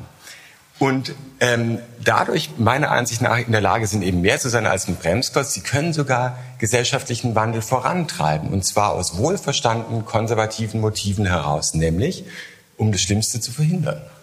Und das war immer die Idee von konservativ sein. Das Schlimmste muss verhindert werden. Die große Disruption, die irgendwann möglicherweise eintritt, weil es nicht mehr anders geht, der muss eigentlich vorgebeugt werden. Und deswegen muss man Wandlungsprozesse noch so lange auch anschieben und mitgestalten, wo man es überhaupt noch kontrollieren kann. Oder anders gesagt, also wenn die Erderwärmung bei 2,5 Grad angekommen ist, dann wird es nicht mehr so einfach sein, konservativ zu sein, weil es nicht mehr so viel altgebrachtes geben wird. Ja? Oder dann bedeutet halt konservativ sein vielleicht wirklich nur noch die eigenen Privilegien in einem globalen ähm, Verteilungskampf zu bewahren. Und manche Leute sagen, das war immer konservativ sein. Aber ich würde auch sagen, es war noch was darüber hinaus. Und ich hoffe ja, dass es auch wirklich so ist. Und deswegen stellt sich ja nun die Frage, wenn so das Klein-Klein und das Abbremsen von Veränderungsprozessen nicht mehr funktioniert als Rezept, zum Beispiel mit Blick auf die Klimakrise, und das kann man glauben oder nicht, wenn Sie es nicht glauben, dann habe ich nicht so viel zu sagen. Aber wenn das so ist, dann ist ja die Frage, ob nicht die Zeit gekommen ist, für eine gemäßig konservative Partei sich an die Spitze der Bewegung zu setzen. Und äh, Herr Hefele hat es gesagt, die Nachhaltigkeit ist das große Thema. Es ist ein ganz großes Thema für alle gesellschaftlichen, allen westlichen Gesellschaften. Global könnte man sagen, für die nächsten 10, 20, 30 Jahre.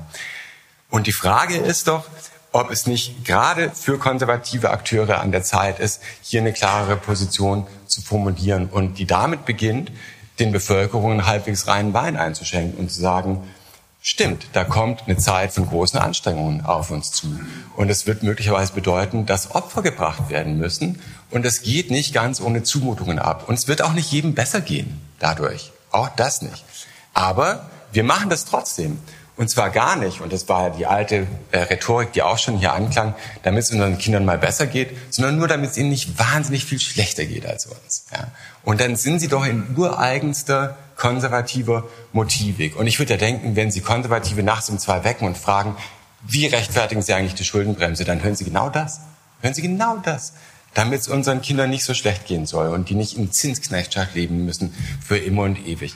Und genau so könnte man sie auch mit der Klimakrise wenden. Aber das bedeutet, dann haben wir es ja mit einer ganz anderen rechten Mitte zu tun, die überhaupt nicht so lau ist, sondern geradezu heroisch gewendet ist. Weil es wird ja bedeuten, dass man politischen Mut und politische Fantasie und Gestaltungswillen und Gestaltungskraft aufbringen muss. Und das ist natürlich sehr optimistisch gesprochen, denn was wir sehen, und da spreche ich jetzt aus dem deutschen Kontext wahrscheinlich eher, ich denke aber hier ist es nicht so komplett anders, ist ja eigentlich das Gegenteil. Ähm, denn wir haben ja stattdessen eigentlich eher so den Kurs von konservativer Seite. Es gibt überhaupt keine Zumutungen. Also alle können eigentlich weiterhin das machen, was sie auch immer bis jetzt gemacht haben. Alles andere ist so grünes Verbotsgeschrei oder sowas. Ähm, also keine Sorge, es wird alles gut gehen. Ähm, alle Fahrzeuge fahren, fahren dann irgendwann mit Ethanol. Und das mit der Kernfusion klappt auch noch. Und wenn das erstmal geschafft ist, kommt auch der Warp-Antrieb. Von daher keine Sorge. Also das kriegen wir schon alles irgendwie hin mit den technologischen Mitteln. Das eigentliche Problem ist, dass zu viel gegendert wird. Oder die Postmoderne. Ähm, oder wo kommen die ganzen Flüchtlinge her zum Beispiel? Und was ist überhaupt unsere nationale Identität? Ich glaube, das, nicht, das sind nicht die entscheidenden Fragen. Und vor allem werden sie damit aufs Terrain von denen rechts draußen geführt. Und das ist letztendlich ein Wettbewerb, den sie nicht gewinnen werden als gemäßigt Konservative. Und von daher wäre mein Plädoyer ja eher den heroischen Weg zu gehen. Dankeschön. An dieser Stelle zum Vortrag des Ideenhistorikers Jens Hacke.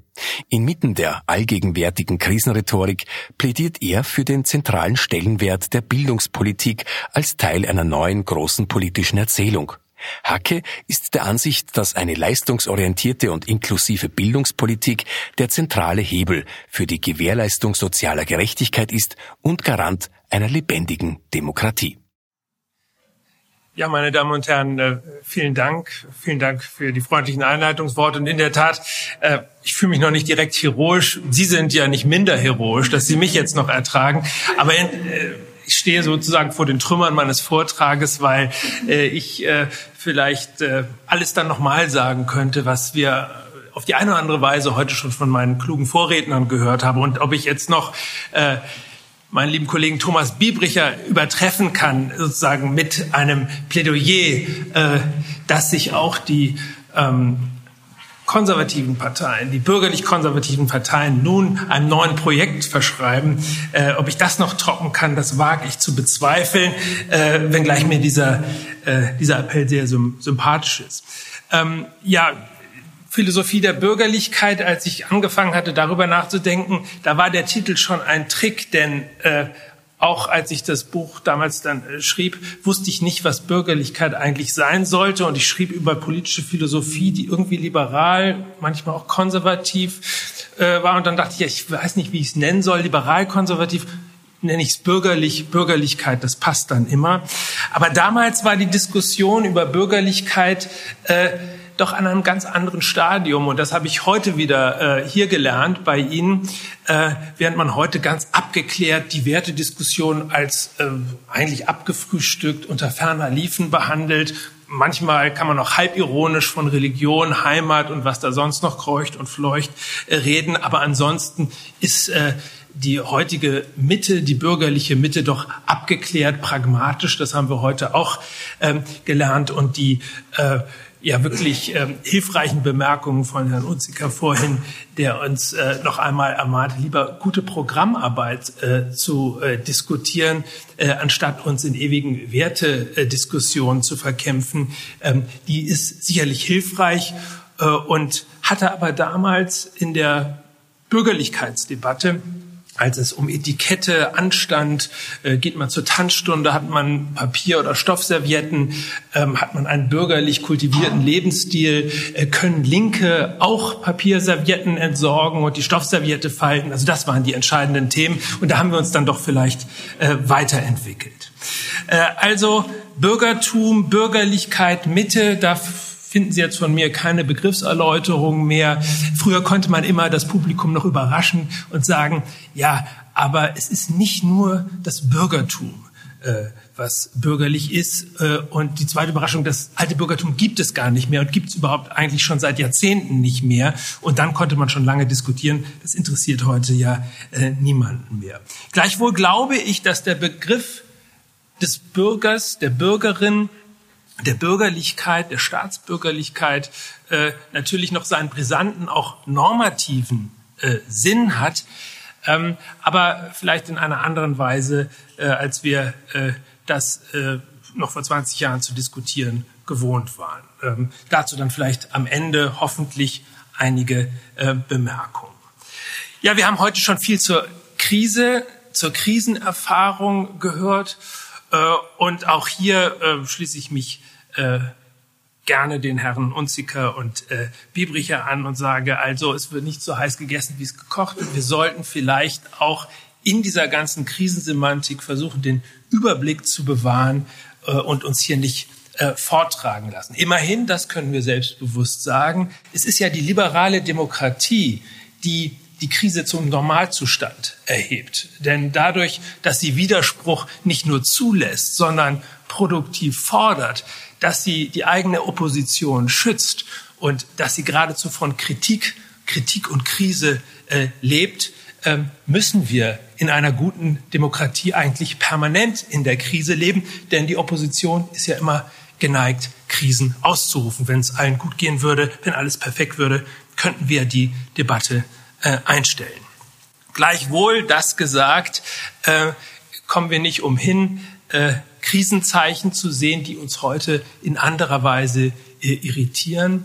Ähm, wenn wir äh, auf die Umweltkrise komme ich später, aber wenn wir auf äh, die Zufriedenheit in Demokratien schauen, dann hatten wir im Kalten Krieg manchmal die Debatte, naja, wenn die Bürger passiv sind, konnten manche Liberale sagen, wenn sie sich nicht melden, ist doch alles gut. Dann äh, ziehen sie sich vielleicht mal zurück, aber machen doch ihr Ding, äh, stören nicht weiter. Aber Passivität muss kein Zeichen von Krise sein. Ähm, vielleicht stimmt das sogar, aber wir haben es ja mit einem neuen Phänomen zu tun, nämlich mit, äh, ja, in Deutschland gab es mal die Debatte um die Wutbürger. Äh, wir haben es nicht mit ähm, Dissenters zu tun, äh, die still sind oder mit jemand, mit Leuten, die sich zurückziehen, sondern mit wütendem Widerspruch, der sich nicht mehr richtig äh, integrieren lässt. Ähm, und insofern ist der passive Bürger äh, kein Idealbild mehr, sondern eigentlich eher der äh, aufgeklärte Bürger. Wenn wir jetzt äh, uns versuchen, diese Krisenzeichen, über die wir heute gesprochen haben, aufzurufen, äh, dann fallen immer bei den Politikwissenschaftlern äh, eigentlich äh, zwei Strategien ins Auge. Zum einen stärkt die Demokratie, Demokratisierung der Demokratie, vertieft die Demokratie, mehr direkte Demokratie. Ähm, das ist in Zeiten des Populismus, in Zeichen der Furcht vor Populismus natürlich risikoreich. Gleichwohl haben wir im Moment einige Studien äh, auch von äh, ja, Politikwissenschaftlern, die ich der liberalen Mitte zuordnen würde, oder auch von Verfassungsjuristinnen, äh, ehemalige Verfassungsrichterin Gertrude Löbe-Wolf, die sagt, wir müssen mehr Mut haben für äh, direkt demokratische Maßnahmen. Und äh, Gertrude Löbe-Wolf folgt hier ihrem liberal-konservativen Vater, äh, Hermann Löbe, äh, der als ehemaliger Wahlschweizer immer fasziniert war von der Schweiz und sagte, da, da ist der Common Sense zu Hause, wenn man die Leute, wenn man die Bürgerinnen und Bürger daran gewöhnt, etwas zu entscheiden, äh, dann ähm, hat das eine erzieherische Funktion, dann bringt uns das was. Ähm, das andere ist die vielleicht eher einfallslose Rückbesinnung auf die Stärken des repräsentativen Systems. Also je schlimmer es wird, umso mehr die Stärken des Parlamentarismus und der Moderation und vielleicht auch die alten Argumente der Verfassungsväter der amerikanischen Verfassung in Erinnerung rufen. Wir brauchen Repräsentation, denn wir sehen es ja, äh, der Volkswille muss veredelt werden, muss vielfach gefiltert werden. Ähm, denn äh, dem Volk äh, nur aufs Maul zu schauen, das äh, ist sozusagen äh, schwierig. Ähm, eine dritte Position, die man findet, ist natürlich, sich zu überlegen, wie kann man bestimmte Einbauten in, unser in unsere repräsentative Demokratie, wie kann man die äh, forcieren, äh, um das ganze System attraktiver zu machen um vielleicht Bürgerräte zu bilden, vielleicht äh, durch Losverfahren mehr Beteiligung zu erzielen, das Ganze etwas lebendiger zu machen.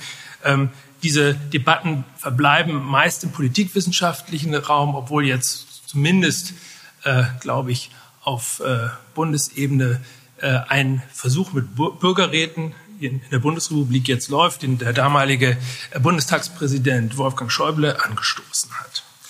Ähm, dies vielleicht als allgemeine Zeichen der Krisen. Wenn wir jetzt zu unserem Ausgangspunkt zurückkommen, was können bürgerlich äh, liberale Parteien äh, tun?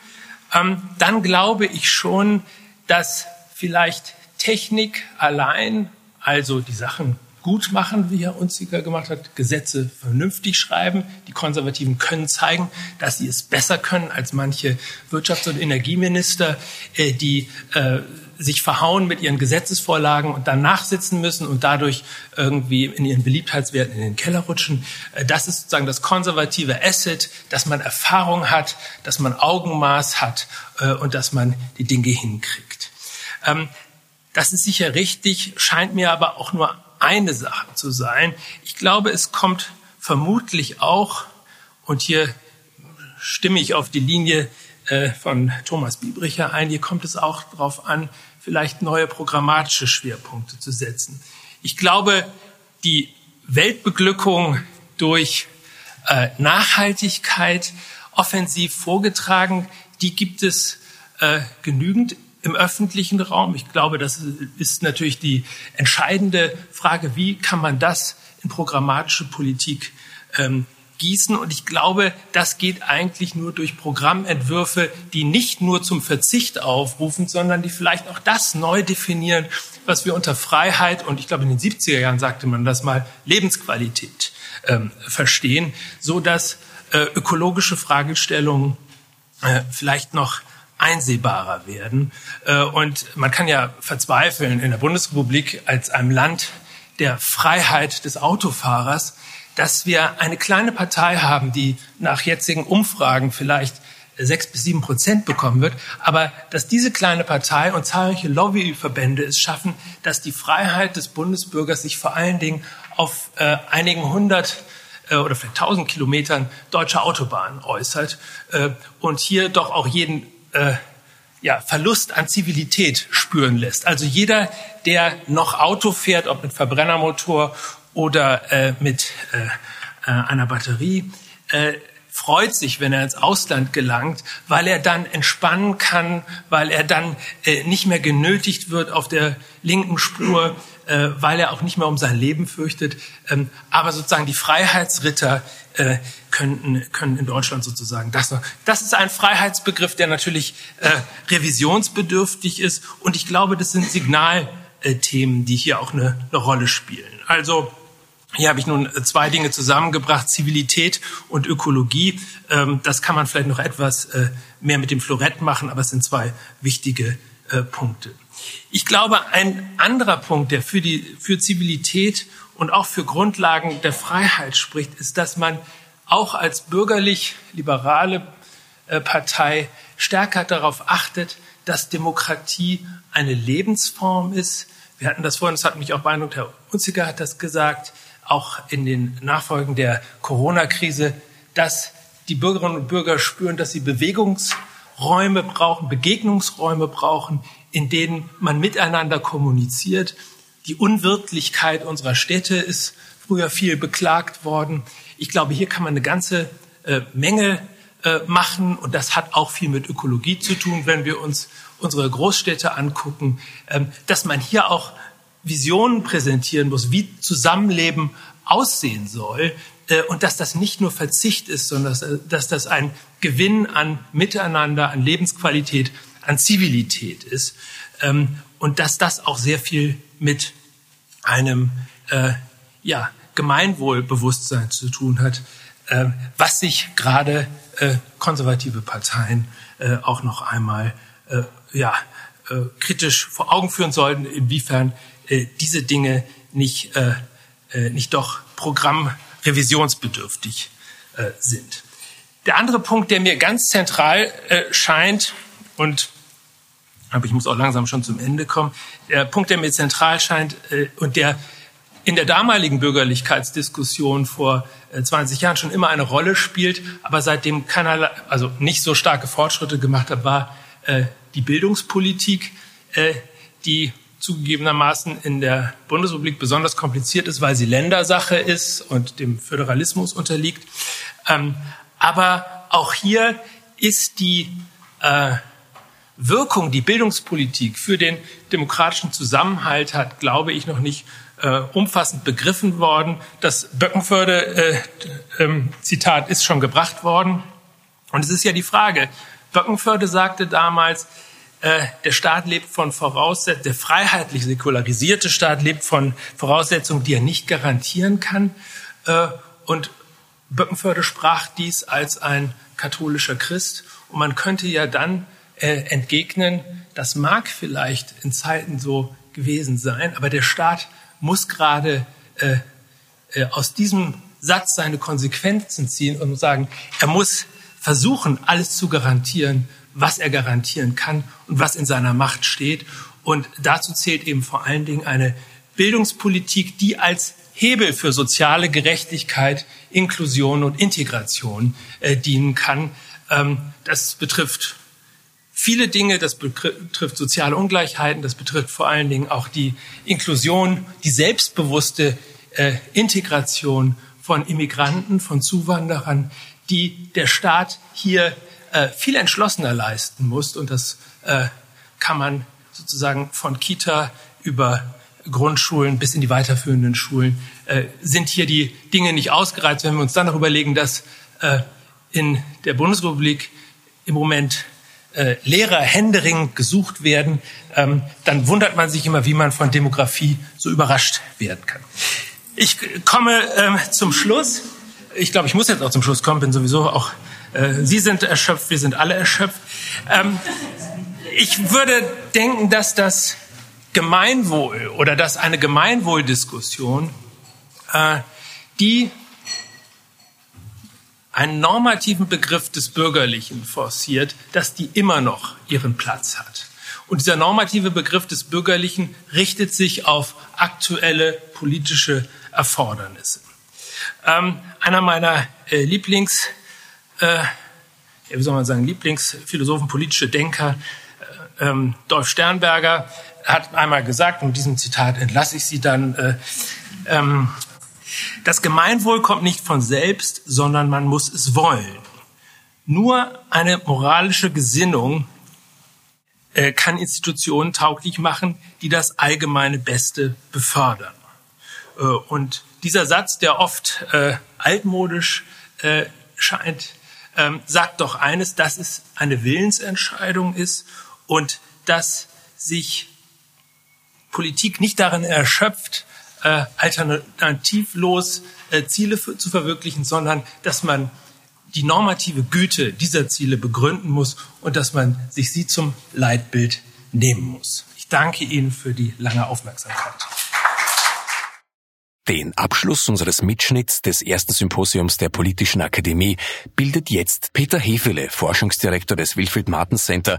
Er sieht gegenwärtig in Europa eine weitere Gefährdung der Demokratie in der Bedrohung der offenen Gesellschaft durch die Vogue-Bewegung. Er unterstreicht in seinem Vortrag die Dringlichkeit offener Diskurswege jenseits von Polarisierung und Zensur und sieht in der Wiederherstellung eines ergebnisoffenen politischen Dialogs ohne Denkverbote die vordringliche Aufgabe bürgerlicher Parteien. Ja, Bettina, dir ganz herzlichen Dank nochmal für die tolle Einladung. Ähm, diese Zusammenarbeit gibt mir immer die Möglichkeit, wie ich schon sagte, auch mal aus der Brüsseler Blase rauszugehen und die Chance, bietet sich mir natürlich europäische Perspektiven mit nationalen oder sogar lokalen Perspektiven zu verbinden. Auch ein bisschen jenseits der Tagespolitik, die uns natürlich in Brüssel genauso einfängt, zu verbinden und ein bisschen auch über ideologische Grundlagen bürgerlicher Politik nachzudenken. Insofern wird es jetzt ein bisschen theoretischer. Ich hoffe, äh, dass ich beides, die praktische Tagespolitik und auch die theoretischen Grundlagen einigermaßen verbinden kann. Ich denke, äh, du hattest das genannt, Bettina, hofft darüber nach, was können denn gemeinsame Grundlagen einer Parteienfamilie sein, die mehr als 50 Parteien über ganz Europa verteilt umfassen. Und was kann ich denn aus der Tagespolitik, die ich ja in Brüssel hautnah miterlebe, im Parlament äh, mit den Mitgliedsparteien, was kann ich daraus ein bisschen abstrahieren? Ja, wir kennen alle die äußeren Gegner liberaler westlicher Demokratien von Wladimir Putin bis Xi Jinping. Ähm, sie zeichnen alle ein Bild ab, das von einer Verachtung oder auch von Untergangsstimmung für unsere westlichen offenen Gesellschaften gezeichnet ist, vom Verlust des gesellschaftlichen Zusammenhaltes, von der Auflösung traditioneller Werte und Identitäten. Und sie behaupten zum gleichen Zeitpunkt, dass sie ein überzeugendes Gegenmodell haben, was immer dieses Modell dann auch sein mag. Ich möchte aber heute auf ein anderes Phänomen eingehen, äh, und zwar weniger auf die äußeren Feinde unserer Gesellschaften zu schauen, sondern nämlich zu schauen, was passiert denn in unseren Gesellschaften selber. Äh, nämlich eine teils bewusste, teils unbewusste Zerstörung eines, wie ich es nennen möchte, offenen öffentlichen Diskursraumes durch Polarisierung, wir hatten es angedeutet, Blasenbildung, auch durch Selbstzensur. Denn ich glaube, du hattest es angedeutet, das Bürgertum, wie man das definieren mag, war die Kraft historisch, die das Konzept einer auch die Praxis einer offenen Gesellschaft entwickelt hat. Und deswegen glaube ich, dass wir als bürgerliche Kräfte eine ganz besondere Verantwortung auch dafür tragen, diese wieder herzustellen, auch, zu fort, auch fortzuentwickeln. Und ja, die politischen Parteien, auch das ist ein Geschöpf des 19. Jahrhunderts aus einer bürgerlichen Politik heraus, äh, was diese als wichtigste äh, Akteure nach wie vor im politischen Raum eigentlich dafür tun können. Hier in Wien äh, kann man ja sehr gut über das Fin de siècle nachdenken, die, die Melancholie, auch die, die Untergangsstimmung, die am Ende des 19. Jahrhunderts, frühen 20. Jahrhunderts hier geherrscht hat. Wien war das sicherlich auch ein Zentrum. Ähm, aber es gibt auch heute genügend Gründe, wieder nachzufragen, wieso sind diese Share und diese Zerrkräfte, die unsere westlichen Gesellschaften anscheinend auch auseinanderreißen, wieso sind die so stark? Und die üblichen Gründe sind naheliegend. Es sind geopolitische, tektonische Verschiebungen, die wir haben. Es sind Alternativen, autoritäre Entwicklungsalternativen. Ich hatte das Beispiel China vorher genannt. Und es sind dann auch demografische Veränderungen bis hin auch zur künstlichen Intelligenz, die natürlich wesentliche Grundlagen unserer Gesellschaft auch in Frage stellen. Was mich allerdings stärker interessiert, sind nicht diese sozusagen objektiven Kräfte, die da außen wirken, sondern wie können wir und können wir es überhaupt in einer offenen Gesellschaft diese Prozesse verarbeiten? Das sind wir in der Lage, haben wir Mechanismen entwickelt, ähm, sind wir gesund genug, um diese Kräfte zu verdauen und was müssen wir tun, damit diese Verarbeitungskapazitäten, auch die institutionellen Grundlagen solcher Prozesse eigentlich äh, wieder gestärkt werden. Und für mich steht im Kern ganz eindeutig das, was wir demokratische Öffentlichkeit nennen. Äh, das ist für mich der zentrale Platz einer Öffentlichkeit, einer politischen Öffentlichkeit, wo es darum geht, Zukunft zu entwerfen, ähm, gesellschaftliche Aufgaben auch zuzuweisen Oh ja, und letztlich geht es auch darum, um Ressourcenverteilung. Wir haben vorher sehr stark über ökonomische Fragestellungen nachgedacht. Ja, alle diese Diskurse haben auch eine ökonomische Dimension und um diese Verteilung von Ressourcen geht es letztendlich, auch wenn wir manchmal so tun, als würde das keine Rolle spielen, aber das ist eine Folie, die natürlich dahinter steckt. Wie also ist es nun bestellt um diesen zentralen Platz, diesen zentralen Verhandlungsplatz? Und da muss ich sagen, äh, ist es Moment nicht besonders gut bestellt. Wir haben den Begriff offene Gesellschaft bewusst gewählt. Nach Karl Popper, wenn wir hier in Österreich sind, dann kommen wir kaum um äh, den Herrn drumherum. Und er hat ganz klar schon vor 60, 80 Jahren beschrieben, wie dieser öffentliche Raum eigentlich zerstört werden kann, wie er ausgehöhlt wird und wie auch delegitimiert wird. Und er hat zu Recht von inneren Feinden auch der offenen Gesellschaft gesprochen, die ihm, die schon einmal in der europäischen Geschichte des 20. Jahrhunderts diesem Raum den Todesstoß versetzt haben. Und deswegen ist es mir so wichtig, nochmal auf die Funktionsbedingungen dieses Raumes auch einzugehen. Also was tut sich im Moment in diesem Diskursraum und welche Trends können wir möglicherweise identifizieren? Meistens beginnen wir, und wir haben es ja ausgiebig in der ersten Hälfte unseres Symposiums auch gemacht, äh, mit der sogenannten Wertediskussion, äh, die für viele ja als der Kern dieser gesellschaftlichen Auseinandersetzung gesehen wird, etwa zwischen sogenannten progressiven Kräften und konservativen Kräften. Ähm, es mag Sie vielleicht überraschen, dass für mich dieser Konflikt gar nicht der entscheidende ist, ähm, weil ich ich kann es hier leider nicht ausführen, mit dieser Wertediskussion so meine eigenen Bauchschmerzen habe, weil sie auch bewusst vage ist und manchmal auch nicht wirklich weiterführt. Ähm, denn wenn wir uns die Umfragen anschauen, so besteht eigentlich ein relativ breiter Konsens in westlichen demokratischen Gesellschaften über Grundwerte. Der ist viel, viel breiter, als uns vielleicht die veröffentlichte Meinung manchmal suggerieren mag. Also Sie hatten das ja auch erwähnt und auch die Umfragen zum Beispiel, die wir selber auf der europäischen Ebene machen, zeigen das eindeutig, dass wir einen bis zu 70, 80 Prozent breiten Korridor haben in Gesellschaften über alle diese Milieus, ob es nun Sinus ist oder irgendwelche anderen Milieus, die eigentlich relativ einen hohen Konsens haben. Also ich glaube, dass die Diskussion um Werte, wie wir sie interpretieren, wie wir sie aktualisieren, und das ist ja auch vorher angedeutet worden, dass wir diese Prozesse durchleben müssen zu gewissen Grade. Ich glaube nicht, äh, dass das wirklich die größte Herausforderung ist. Für mich äh, besteht die tödliche Gefahr, muss ich sagen, ganz woanders, nämlich dass der dazu notwendige Diskurs, also diese Verdauungsprozesse, die wir in Gesellschaften haben, dass dieser unzulässig eingeschränkt wird, dass das Spektrum dessen, was wir denken und sagen können, verschoben wird oder gleich a priori als unzulässig definiert wird. Das heißt, wir zerstören oder diese Kräfte, die dahinter stehen, zerstören eigentlich den zentralen Mechanismus offener Gesellschaften. Und dieser Diskursraum ist leider zunehmend ja von sogenannten selbsternannten Inquisitoren, von New Speech Propagandisten oder auch Moralwächtern durchstellt. Und das ist umstellt, muss ich fast sagen. Und das ist etwas, was wir im gesamten nordatlantischen Bereich, also in Europa, aber auch in den nordamerikanischen Gesellschaften leider feststellen können. Und das hat in der Tat beängstigende Ausmaße angenommen. Sie kennen alle die Beispiele in den klassischen Institutionen von den Universitäten, von den Medien.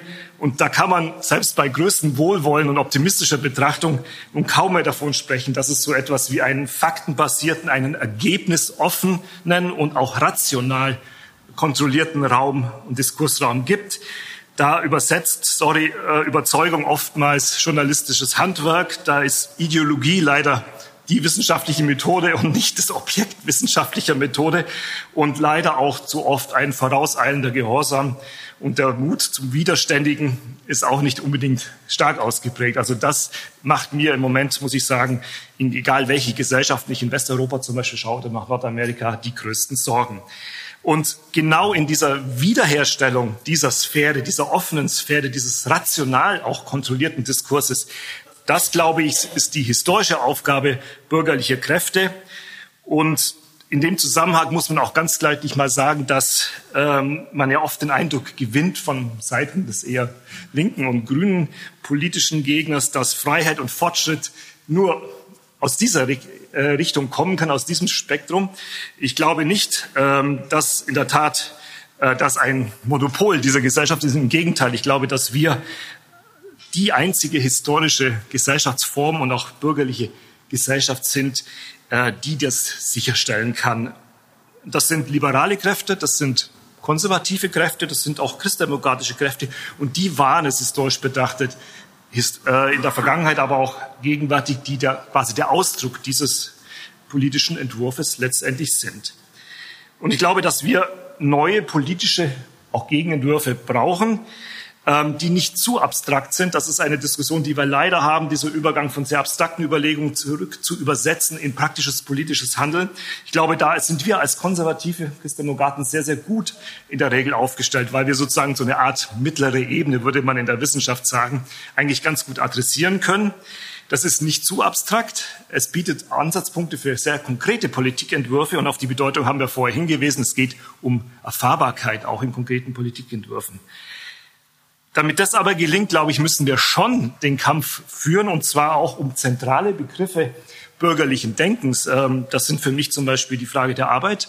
Da stehen wir ganz klar vor einer Revolution dessen, was menschliche Arbeit sein wird. Das haben wir in den Dimensionen noch nicht erfasst.